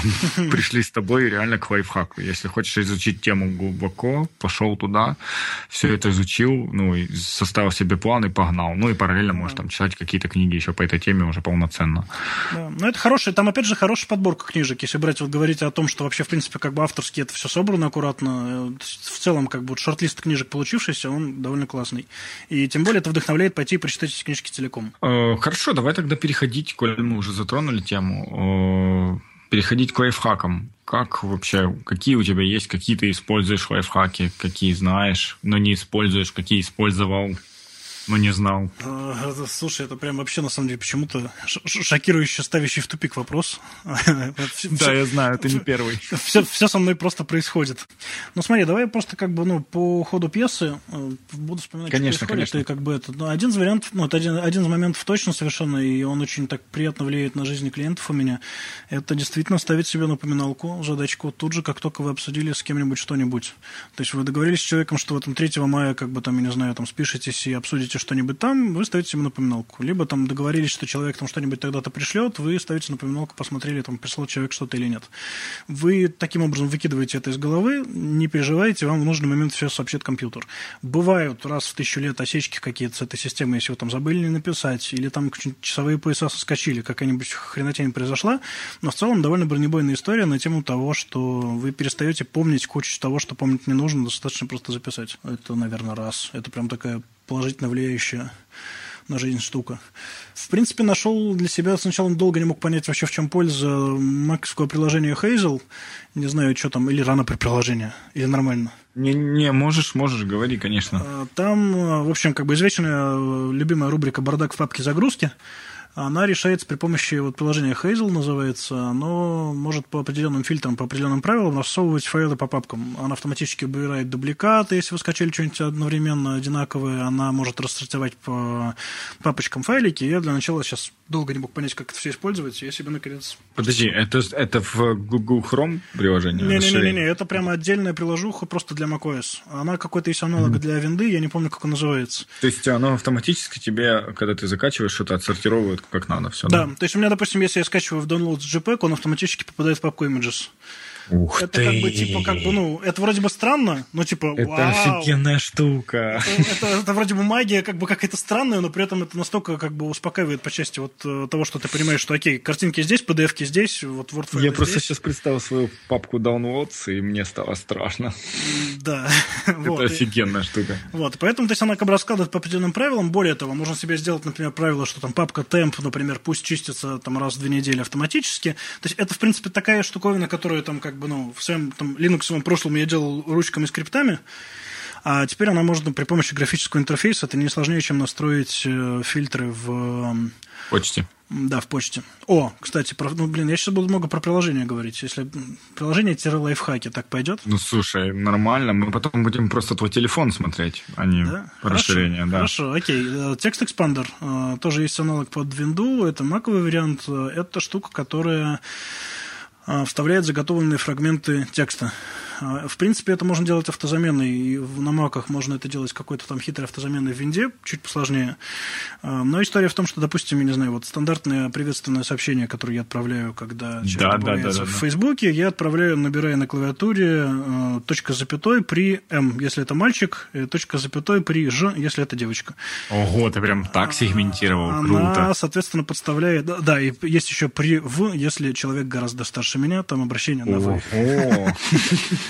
Вот. А, еще есть при сам. Когда я добавляю кого-нибудь сам, там еще поле есть по поводу чего я добавляюсь, вообще откуда это. А, Слушай, ну вообще мне очень эм, а- аукается, с простыми словами, если сказать это все. Я обожаю такую оптимизацию. Тут ты красавчик реально в этом И плане. она, как бы, да, она вроде бы экономит несколько, там, грубо говоря, секунд, но это очень прикольно в том смысле, что, как бы, ну, человек добавился, ты сразу это отправил, он это все дело переваривает, читает, реагирует. То есть, во-первых, это вот отдельный, как бы, хак на тему общения, потому что, ну, скучно, когда человек просто добавился, вы ничего друг про друга не знаете. Теперь у меня практически с каждым человеком есть какая-то классная беседа на тему книжек, того, что его увлекает, еще что-нибудь пятое, десятое. Это прям всегда очень супер. Да, сейчас я немного прервусь, Макс, Да. сори, э, для слушателей специально. Мы обсуждали эту тему вот по приветствию э, с Сергеем Капличным в подкасте, и он там про тебя рассказывал, как вообще он пришел к этому э, приветствию, в общем, всю эту историю, я не знаю, слушал ты или нет, но там Да. очень интересно он рассказывает, именно, именно из-за него я, собственно, попал на тебя, и мы сейчас записываем подкаст, поэтому, если кому интересна эта тема, что мы сейчас не затрагивали, в общем, welcome туда, слушайте. Да, кайф. Сережа, привет. Вот. А, соответственно, здесь еще можно вкладывать какие-нибудь там для продуктов, там, всяких непродуктовых, господи, как они называются, для проектных менеджеров, аккаунт-менеджеров можно вставлять какие-нибудь э, готовые шаблоны, что вот там туда-сюда-то. Это полезно очень для всяких ребят, которые в поддержке работают. То есть вот, ну, когда вам нужно какие-то кусочки текста вставлять, это прям супер. Это можно строить Да, то есть сюда можно даже вставить этот самый, э, типа, вопрос по поводу WhatsApp. Да, в таком, да, абсолютно. Слушай, вот это, кстати, крутяк. Да, вообще прям А ты себе еще не Слушай, сделал, да? Я себе еще не сделал. А мне как-то меньше ASAP ов стало, кстати. Вот. а тут еще очень круто, что вот именно TextExpander позволяет вот по этой точке запятой подставлять там эти, ну, точка запятой вот этот вот файл, как бы, не, не- точка запятой. Так, еще раз.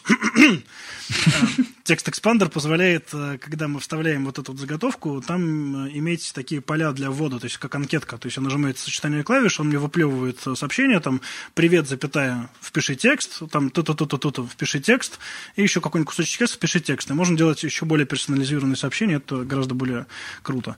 Офигеть. Вот. а, И еще из плюшек он автоматически предлагает, когда ты что-нибудь используешь, я не знаю, карточку банковскую вводишь, он тебе говорит, слушай, родненькая, ты вводишь ее уже там 20 раз за день, может, мы тебе просто сделаем сочетание. Я такой, ну. А, И это прям крутяк. И, соответственно, когда ты начинаешь потом все равно вводить карточку вручную, он тебе говорит, родной, у тебя же сочетание есть, что-то как этот самый. И Очень, смешно украшает день, когда, например, ты долго пишешь какое-нибудь письмо, как бы, и он пишет из серии, там, типа, «А, вы использовали ничего не понятно уже восьмой раз. Не хотите ли сделать э, сочетание клавиш? Окей, я понял масштаб трагедии, хорошо. Вот, такая штука. Это вот TextExpander. Что еще? Dropbox. э, ба-ба-бам. Из фиш... А, вот, кстати, по поводу а ты, Dropbox. ты уже пошел на, на приложение или ты еще про лайфхаки? А у меня что-то, у меня что-то вот как бы лайфхаки очень связаны с приложениями, честно. Я сейчас Ну, вот, это деле, хорошо. спросил, и я что-то понимаю, что у меня большая часть лайфхаков связана с приложениями, прям на самом деле. Но есть такой как бы mindware лайфхак, это, наверное, просто когда вообще непонятно, что делать, это просто сесть и, ну, либо рисовать mind карту, либо пописать. То есть, если ты сидишь и понимаешь, что, блин, вообще не ясно, за что хвататься, непонятно, что делать, сядь, попиши. Или порисуй mind карту. Или если есть конкретный проект, про который непонятно, как развивается, там еще что-то, допустим, не знаю, там через 10 лет ты сидишь там, со своим подкастом, ты сделал уже все, что мог сделать, уже весь Smart Reading туда внедрил, и сидишь и такой, блин, а что делать с подкастом, непонятно. И методика 100 вопросов вообще, любимая штука. Берешь и выписываешь 100 вопросов. Про запуск новых проектов очень классно работает. Садишься, заряжаешь таймер, пишешь 100 вопросов. Если тебе нифига не понятно, у тебя много вопросов. И пишешь. А, Напротив. типа ты пишешь э, те которые вопросы, которые у тебя в голове, да? ну да, то есть не, непонятно, откуда взять клиентов, э, как мы будем mm-hmm. принимать оплату. Там пятое, десятое, там ты что-нибудь пятое, десятое, на 35-м, на 46-м пункте ты поймешь, что у тебя что-то вопросы заканчиваются. А надо обязательно писать 100 еще раз таймер заряжаешь. У тебя заканчивается тем, что у тебя 98 вопрос какой-нибудь, там, я не знаю, как мы будем переводить это на вот этот диалект китайского языка. И ты поймешь, что, в принципе, у тебя, ну, как бы проблемы есть другие, когда все список 100 вопросов будет, поймешь, что там топ-20 имеет хоть какое-то значение, остальное все вообще фигня. Находишь Слушай, а тут методика в, том, что, методика в том, чтобы ты, типа, два, э, вот по таймеру, пока не будет 100, да? Да, пока не будет именно сотки, чтобы отжать прямо из себя вообще вот прям вот 100 вопросов, Нифига чтобы себе. прям вообще вот, ну, то есть вот если ты не понимаешь, что делать, у тебя много вопросов. Ну, то есть, а сколько сколько таймер? Таймер, таймер сколько стоит? Меня, ну, то есть таймер 25 минут сначала пишешь, не получилось записать за 25 минут, еще раз заряжаешь. Ну, просто чтобы контролировать время хоть немножко. У меня самый максимум суммарно уходил на упражнение 55 минут, по-моему. То есть оно за час оно делается. Но ты очень быстро понимаешь, что у тебя не так много вопросов, как тебе казалось. Ну, то есть, опять же, с таких лайфхаков на уровне понимания, как бы кажется, что у нас вообще полная свобода воли, мы можем вообще все, но как бы фан-факт, мы не можем там летать самостоятельно, там еще что-нибудь и записать быстро 100 вопросов по проекту, который нас волнует, как ни странно. Выясняется, что там вопросов 20 имеют хоть какое-то значение, остальные вы будете уже выдумывать, чтобы просто дополнить список. Останется только найти ответ на эти вопросы, и получается проект уже почти готов. Блин, слушай, у меня такие двоякие ощущения сейчас. Я понимаю, что, блин, это все очень круто, но еще я очень боюсь, что слушатели меня возненавидят за то, что я такой большой длинный подкаст сделал, потому что я ничего не буду чистить, потому что, ну, удалять. Потому что я просто не хочу. Все, пусть будет длинный подкаст. Не хочу, Извиняйте меня все. Да. Ребята, всем привет.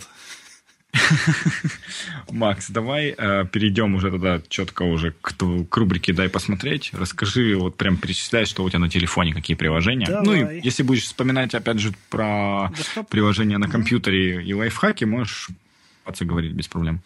Этот последний вишенку на торт про комп тогда. Эти, когда приложение для ведения списков дел, узнайте, есть ли в вашем приложении сочетание клавиш глобальное, чтобы быстро добавлять. Ну, то есть там в Todoist это, например, Command Shift A. А, там в Things это там Ctrl пробел, по-моему, было или что-то в таком духе. У вас просто, где бы вы ни находились, в любом приложении, у вас выпрыгивает малюсенькая окошко, и вы можете туда вбить задачку, которая попадет во входящее. Любая новая задача, которая возникает, тогда забивается секунды за три, если вы более-менее быстро печатаете, и вопросов, как бы, как не потерять вот эти двухминутные задачки, которые только что возникли, нету. Вот так вот. Так, телефон. Что на телефоне происходит? Э, мессенджеры, букмейт. Э, ну, букмейт, iBooks, Kindle везде понемножку читаю. Kindle засинхронен с Kindle, который обычный. Соответственно, как бы телефон прежде всего меня бешено спасает. Вообще, я научился любить Почту России, например. Я прихожу в очередь, сажусь и как бы и спокойно читаю книжку. Я понимаю, что для меня поход на Почту России это прочесть полкнижки как-нибудь, очень умиротворенно. И это дает очень классный, э, как бы такой эффект от взаимодействия с согражданами, потому что если происходит что-то плохое, твоя посылка не дошла или что-то там еще, чего-нибудь пятое, десятое. Я недавно без, без, э, без печати пришел забирать ну, письмо на фирму, и мне сказали, что нет, вы его не получите. И люди уже приготовились к тому, что начнется сейчас драка и смерть, а я просто улыбнулся и ушел, потому что я читал классную книжку, и у меня все хорошо, и не пожалел потраченного времени. Поэтому, да, вот держать под мобильный, ну, на мобильнике книжек, чтобы в любой момент почитать, это класс. А, Триала здесь, а, здесь в приложении One Second Every Day, или как оно называется, когда по секунде mm-hmm. в день снимать. А, у меня не получается... Да, у меня не получается прям каждый день, но, я не знаю, вот, вот тебя я немножечко снял. Поэтому, Ух ты! Да, поэтому как бы, вот какие-то моменты, когда я более-менее понимаю, что происходит что-то такое прям ну, непривычное, я обычно снимаю, получается прикольно, приятно.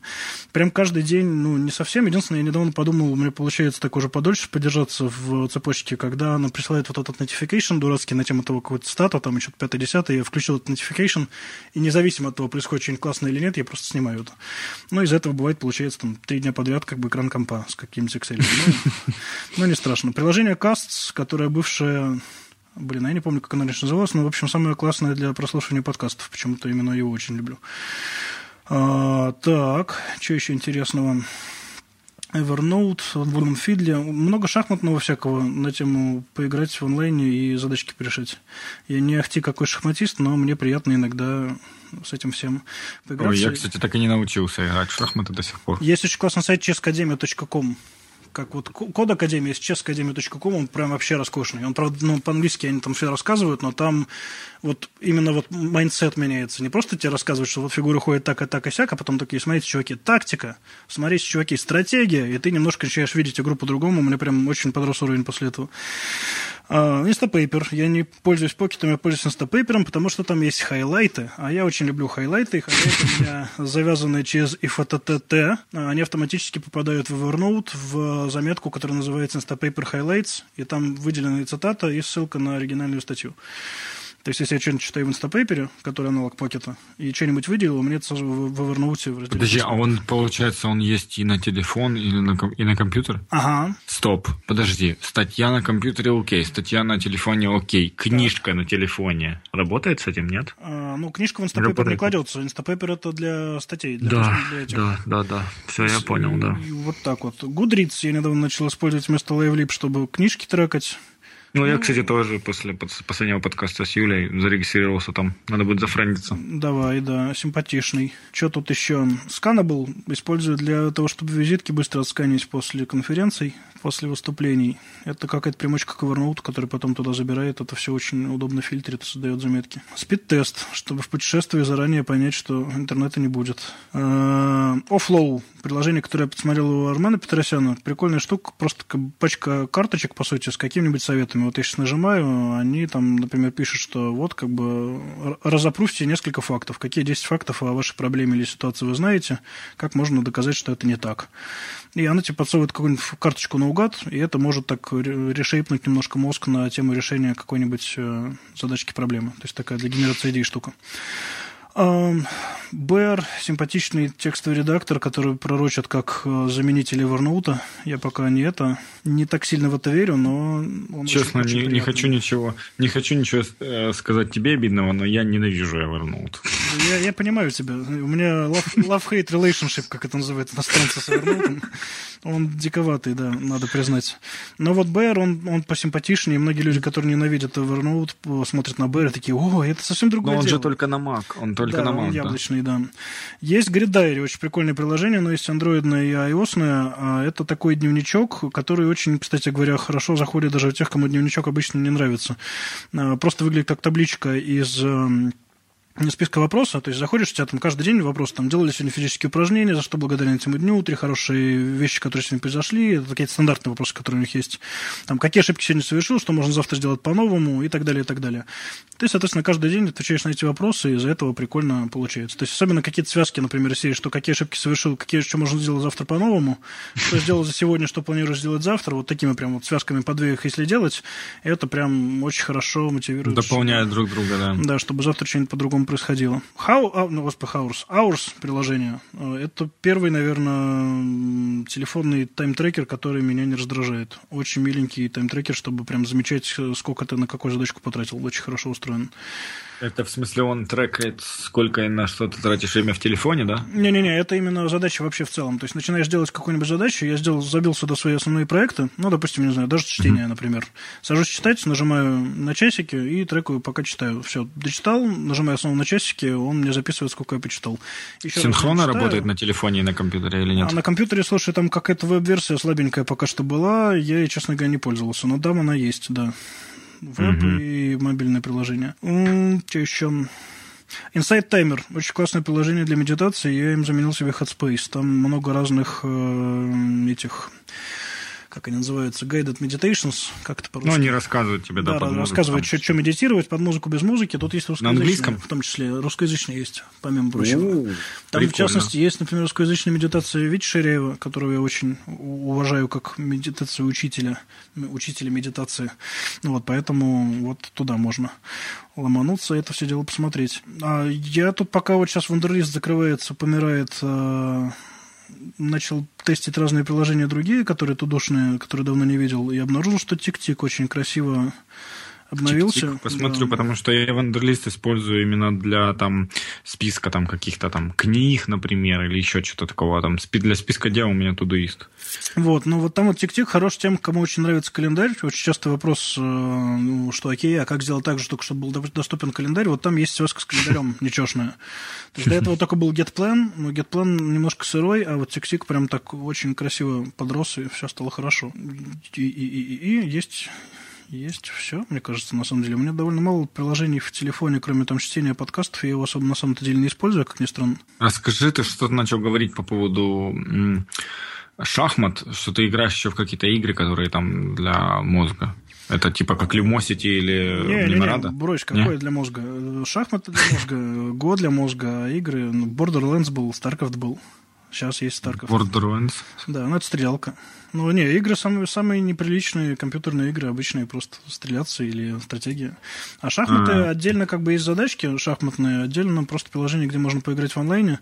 Я еще недавно узнал, что есть китайские шахматы. И это как бы, ну, увлекательно, но страшно. Я пока ничего не понимаю, что происходит, но периодически пробую. И да, за... Капличный есть... рекомендовал э, Really Bad Chess. О, Это... да, вот ощущения похожие, но как бы еще, еще китайские иероглифы вокруг. И еще Go. В мне пока вообще очень сложно понимать, что происходит, но мне почему-то начало получаться немножко решать простые задачи. У меня задачник А что это такое? Что такое Go? Это? это тоже азиатская такая игра, когда камни выставляются на доску 19 на 19, и это такая игра про влияние. И она немножко похожа на, ну, якобы визуально она похожа на то, точки, в которые играли в университете, но если публично это сказать э, при людях, которые любят Го, они будут очень грустны. Поэтому это люди, вот которые то, что они Go... играют, все эти китайцы, типа там, когда сидят там на песке, да, раскладывают, там как-то играют друг против друга, да? Ну, я думаю, да, они могут делать это на песке. Я где-то видел такое. Вот, да, ну то есть она такая прям очень стратегическая, очень другой mindset, чем в шахматах. Есть очень классная книжка про это, господи, как она, Го и что-то восточная стратегия развития бизнеса или что-то типа того. Там история о человека, который занимался развитием топовых всяких разных отелей, и по пути он рассказывает, как играть в Го. То есть она так одновременно о том, как он строил отели, и о том, как бы, чем Го отличается от шахмат, и она очень такая, как бы, ну, интересная с той точки зрения. Я, я просто очень люблю книжки, когда мне начинают объяснять что-нибудь из серии о том, что я вообще ничего не понимаю, и мне вот это как-то вот вежливо, нежно объясняют. И вот там человек вежливо, нежно объясняет, как играть в Го. При этом там в самом начале сказано, что мы особенно, как вот, ну, японцы не учимся играть в Го, потому что все вокруг в Го играют, и как бы, ну, и окей. И там прям вот ты сидишь, и тебе интересно, как это все там на примерах, и как это вот на самом деле у, него перекликается с жизнью. То есть он говорит, что вот у меня тут вот начали застраивать конкуренты, и я понял, что это похоже на вот эту вот схему из игры, и ты такой, вау, какой мышление Слушай, человек. молодец, он так круто книгу препод, преподнес. Абсолютно. Переплел две истории. Да. Класс. То есть я очень люблю просто как бы читать что-то такое неожиданное или там общаться с каким-то неожиданным специалистом в неожиданных сферах, когда я вообще об этом ничего не знаю и очень радуюсь. Это все. Вот сейчас вот я последний вот случайно начал читать книжку античного переводчика Михаила Гаспарова, филолога про то, как он переводил там все вот эти вот античные какие-то тексты и какие-то его записки, выписки. Люблю всякие дневники, дневниковые записи 5-10. Вообще ничего не знал про перевод. Там так все сложно и круто, и интересно устроено, как они там все это делают. Практическая польза для себя не столь много вынес, но вот интеллектуального удовольствия от того, что вау, как человек делает свою работу, прям очень много. Надо дать своей жене, чтобы она почитала. Она как раз подумывает занять, занима, начать заниматься переводами с нуля, прям с нуля, с нуля. Прям очень вот маньяк профессии, очень нежно об этом рассказывает, это очень круто. Там, знаешь, всякие примеры из серии, как что вот мы когда переводили античную литературу такую-такую, она же есть двух периодов, и поэтому mm-hmm. нам нужно было подобрать похожие периоды по звучанию из русской культуры, и мы здесь переводили там по-старославянски, а здесь переводили уже там как-то почти протопушкинские времена, и пятое-десятое, а тут вот не хватало вот этого. Там рассказано, почему Илиада в нашем переводе гораздо круче, чем Одиссея в нашем переводе, и там вообще прям Короче, космос. Вот, но вообще телефон у меня в основном для чтения и... И игр. Ну вот не, игры, кстати, в телефоне не заходят, на самом деле. Вот, ну, какой-то вот такой NetHack подобный игрушечка была, очень мне понравилась, но сейчас я найду уже, как она, CQ2 называется, что-то там квест. Она очень миленькая. Кардинал Квест 2. Она с э, внезапно генерируемыми уровнями, случайно генерируемыми. Она всегда интересная поэтому. Ну, кстати, слушай, лайфхак, я, например, это от меня уже будет, я сейчас вспомнил. Я принципиально, у меня нет игр игр на телефоне, потому что можно, ну, у меня есть там приложения всякие полезные, да, uh-huh. и если я там где-то просто вот даже, знаешь, сел по привычке там, если ничего нет рядом, берешь телефон, естественно, да, и у тебя есть там соблазн зайти или в игры поиграть, или в соцсети, да, или там, например, вот всякие там типа меморада, вот эти всякие, там это что же типа игра, uh-huh, uh-huh. головоломки всякие прикольные. И вот я в первую очередь, если я там не занимался сегодня скорочтением по приложению, то я позанимаюсь скорочтением. Если не занимался меморада, позанимаюсь меморада. А если всем-всем-всем занимался, тогда, пожалуйста, заходи в соцсети и сиди там. Ну да, да. Ну это ну, такая эр- эргономика рабочего места. Но мне почему-то как-то мне так повезло, я не очень люблю вообще, в принципе, уткнувшись в телефон. Мне не очень получается. Поэтому у меня вот такой проблемы, что меня отпустить от игр нету. Но вот сейчас пока мы говорим, человек. в шахматах походили, не буду отвечать. Игра по переписке. Вот. Такие дела. По приложениям на, компус, на компе, слушай, может, давай добросим что-нибудь, потому что, мне кажется, тут вот что-то было полезное. Вот Хейзел. Да, конечно, давай. А, вот слушай, одна из мощнейших историй, на самом деле, опять же, на Маках есть аналог точно на Винде, и на Linux есть аналог Альфред. Приложение, которое всякие делает э, автоматизации, тоже можно там собрать что угодно вообще на свете. Она очень крутая тем, что, например, меня раздражало, что в Evernote в интерфейсе нету переноса автоматически в нужный тебе блокнот. Когда у меня было еще три блокнота для сортировки информации, это прям mm-hmm. нужно было руками таскать, это было как-то не очень круто. И я там написал скрипт, который как бы, ну, не написал, а собрал графически, который по нажатию Command-R а, берет эту заметку, переписывает ее в нужный блокнот. То есть это такая штука, которая позволяет забраться в другие какие-то приложения и сделать там то, чего тебе не хватает в этих приложениях. Это очень круто Ничего вообще. И там очень много всяких а, предустановленных, а, ну, не предустановленных, а которых можно скачать таких сценариев. Там, например, там, главредовский этот, провер, проверка через главреда. То есть ты где бы ты ни находился, ты выделяешь текст, нажимаешь сочетание клавиш, она тебе его главредит. Там типограф Лебедев Лебедевский кто-то собирал, еще что-то. То есть вот всякие такие какие-то цацки по автоматизации именно такой мелкой, она прям на раз, два, три проводит очень круто. То есть это вот такая автоматизирующая штуковина. Есть, вот я не помню название виндовое, но могу найти все, кто, все, кому интересно, пишите мне в Facebook, и я обязательно вам дам ссылку в таком духе. А, Day One для ведения дневника. Ведешь его? Да, да, прям вообще так стараюсь. Я просто замечаю, как бы, что когда мне как бы лень его вести, я понимаю, что я к нему легко возвращаюсь в момент, когда я понимаю, что как мне приятно, когда я его все-таки веду. То есть прямо от этого, от этого комфортно, в том смысле, что после я всегда себя чувствую хорошо. Это тоже, кстати, вопрос о лайфхаках. Замечать как бы после того, что вы что-то сделали, вам как бы здорово или не здорово. Что еще? Скривенер для записи видео с экрана, видеокастов всяких разных. Так, э, и, и, слушай, вот по приложениям, мне кажется... А, слушай, вот Flow State недавно я вообще очень переживал это все дело пробовать. Э, приложение, которое убивает текст, если ты 5 секунд не пишешь. О, это ты узнал, я знаю от кого. От кого? Я уже не Блин, помню. Мне, мне, кажется, его... мне кажется, от Армена Петросяна. Да, да, мне кажется, да, от него. Такое от него, от него. Да. Вот, и как бы я очень долго, когда Армен об этом написал, я прям это, такой, нет, это слишком нервно. А потом я попробовал, и это оказалось очень круто, потому что это только концентрирует. Я, значит, ну, это может срабатывать по-разному, но на меня прям подействовало очень здорово, вот именно в плане того, что ты вообще забываешь в этот момент про Command Tab. То есть ты просто пишешь текст, потом все остальное. Это прям фу, вообще красота. И потом просто вот опять же дневник сюда хорошо писать, и статью я последнюю писал большую, тоже число стоит, это ты вообще прям супер. Ну, черновик именно, не статью. Статью уже редактировал отдельно. Поэтому прям вообще очень-очень рекомендую, очень круто. А, и кажется, все. Бывало такое, что у тебя улетали? Это не для записи, это я, мне интересно, просто вообще уже не, не. стиралось. Не, не было. Оно Прикольно. начинает гаснуть, я тоже начинаю писать, и прям вот очень срабатывает. Это можно даже пустить в эфир. Я... А сколько там стоит э, этот самый? Пять секунд. А, 5 секунд, да. ого, Нет, нифига себе. Очень хорошо. Ну, я говорю, это очень классно работает. Ты, ну, ну, как бы, последнюю статью я как писал? Я взял майнд-карту, вытащил из нее тезисы, скопировал ее во Flow State и понеслось. Каждый тезис разворачиваешь. И там был очень классный эффект на тему того, что когда я добрался до абзаца, где мне на самом деле было не так много сказать, как мне казалось, а часики-то тикают, я такой, а, факт защит, выбросил, тогда дальше понеслось. И получилась такая честная, прямолинейная, крутая статья. Я прям вообще очень, очень порадовался. То есть не, пропадает вот этот эффект, в который я часто попадаюсь, на тему того, что, о, а тут можно вот этот абзац, но для этого нужно прочитать вот эту книжку. И ты такой, как бы, садишься читать книжку, статья затягивается, вот без этого все. Бац, и готов. Слушай, круто, да, потому что у меня много раз бывало такое, что ты, типа, начинаешь как сказать, что ли, жадничать. Ну, типа ты, знаешь, пишешь, потом думаешь, а еще можно об этом написать, потом такой, не, я для этого отдельную статью выделю, не надо писать, потому что у меня может потом не хватить мыслей для следующих статей, там, знаешь, ну, типа, да, да, да, да, да. Так растаскиваешь, да, это вот это. Слушай, ну прикольно, да, и получается, что у тебя просто поток мыслей, ну, состояние потока входит, да? Да, да, типа того. Ну, такое немножко насильственное получается, но вот я говорю, мне почему-то, я очень был уверен, что будет нервно, но оказалось очень по-доброму. А, виндовая версия называется нежно, она называется Right to Die, поэтому... Как? Ну, пиши или сдохни. Right to die. Да, такое. Жесть.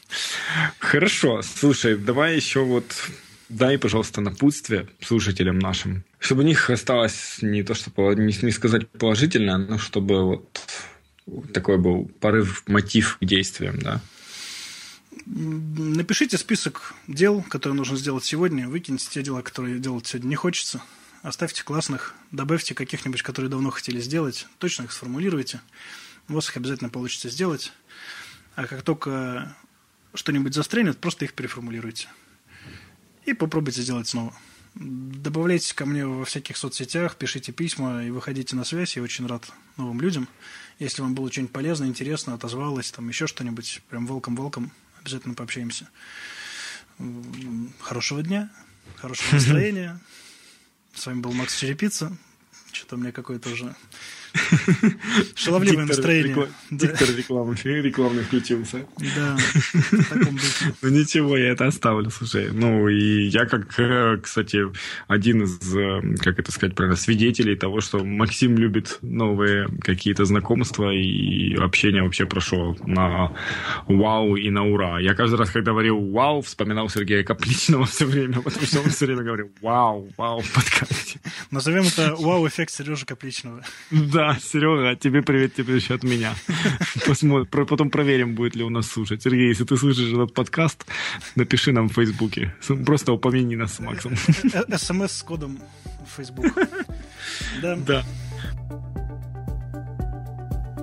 Очень, очень много полезностей. Спасибо тебе, Макс. Много вещей, которые отзывались во мне, были озвучены Максом. Прям хотелось перебить, еле сдерживался. Правда, пару раз не сдержался все-таки. Тут вы меня извините. Мне понравилось, как Макс сказал, что чтобы начать, нужно просто начать. Друзья, я обращаюсь к вам. Просто возьмите и начните делать. Составьте список дел. Есть список? Окей, приоритизируйте его. Приоритизировали? Ну, тогда начинайте выполнять список. Попробуйте таймер. Сделайте что-то новое, что услышали в нашем подкасте, чтобы он не прошел мимо вас. Внедрите хотя бы одну фишку, Пишите мне, Максу, делитесь, что получилось, что нет, что было особенно полезным. Оставляйте отзывы и подписывайтесь на нас. Желаю вам наслаждаться моментом, идти к своим целям и менять свою жизнь здесь и сейчас.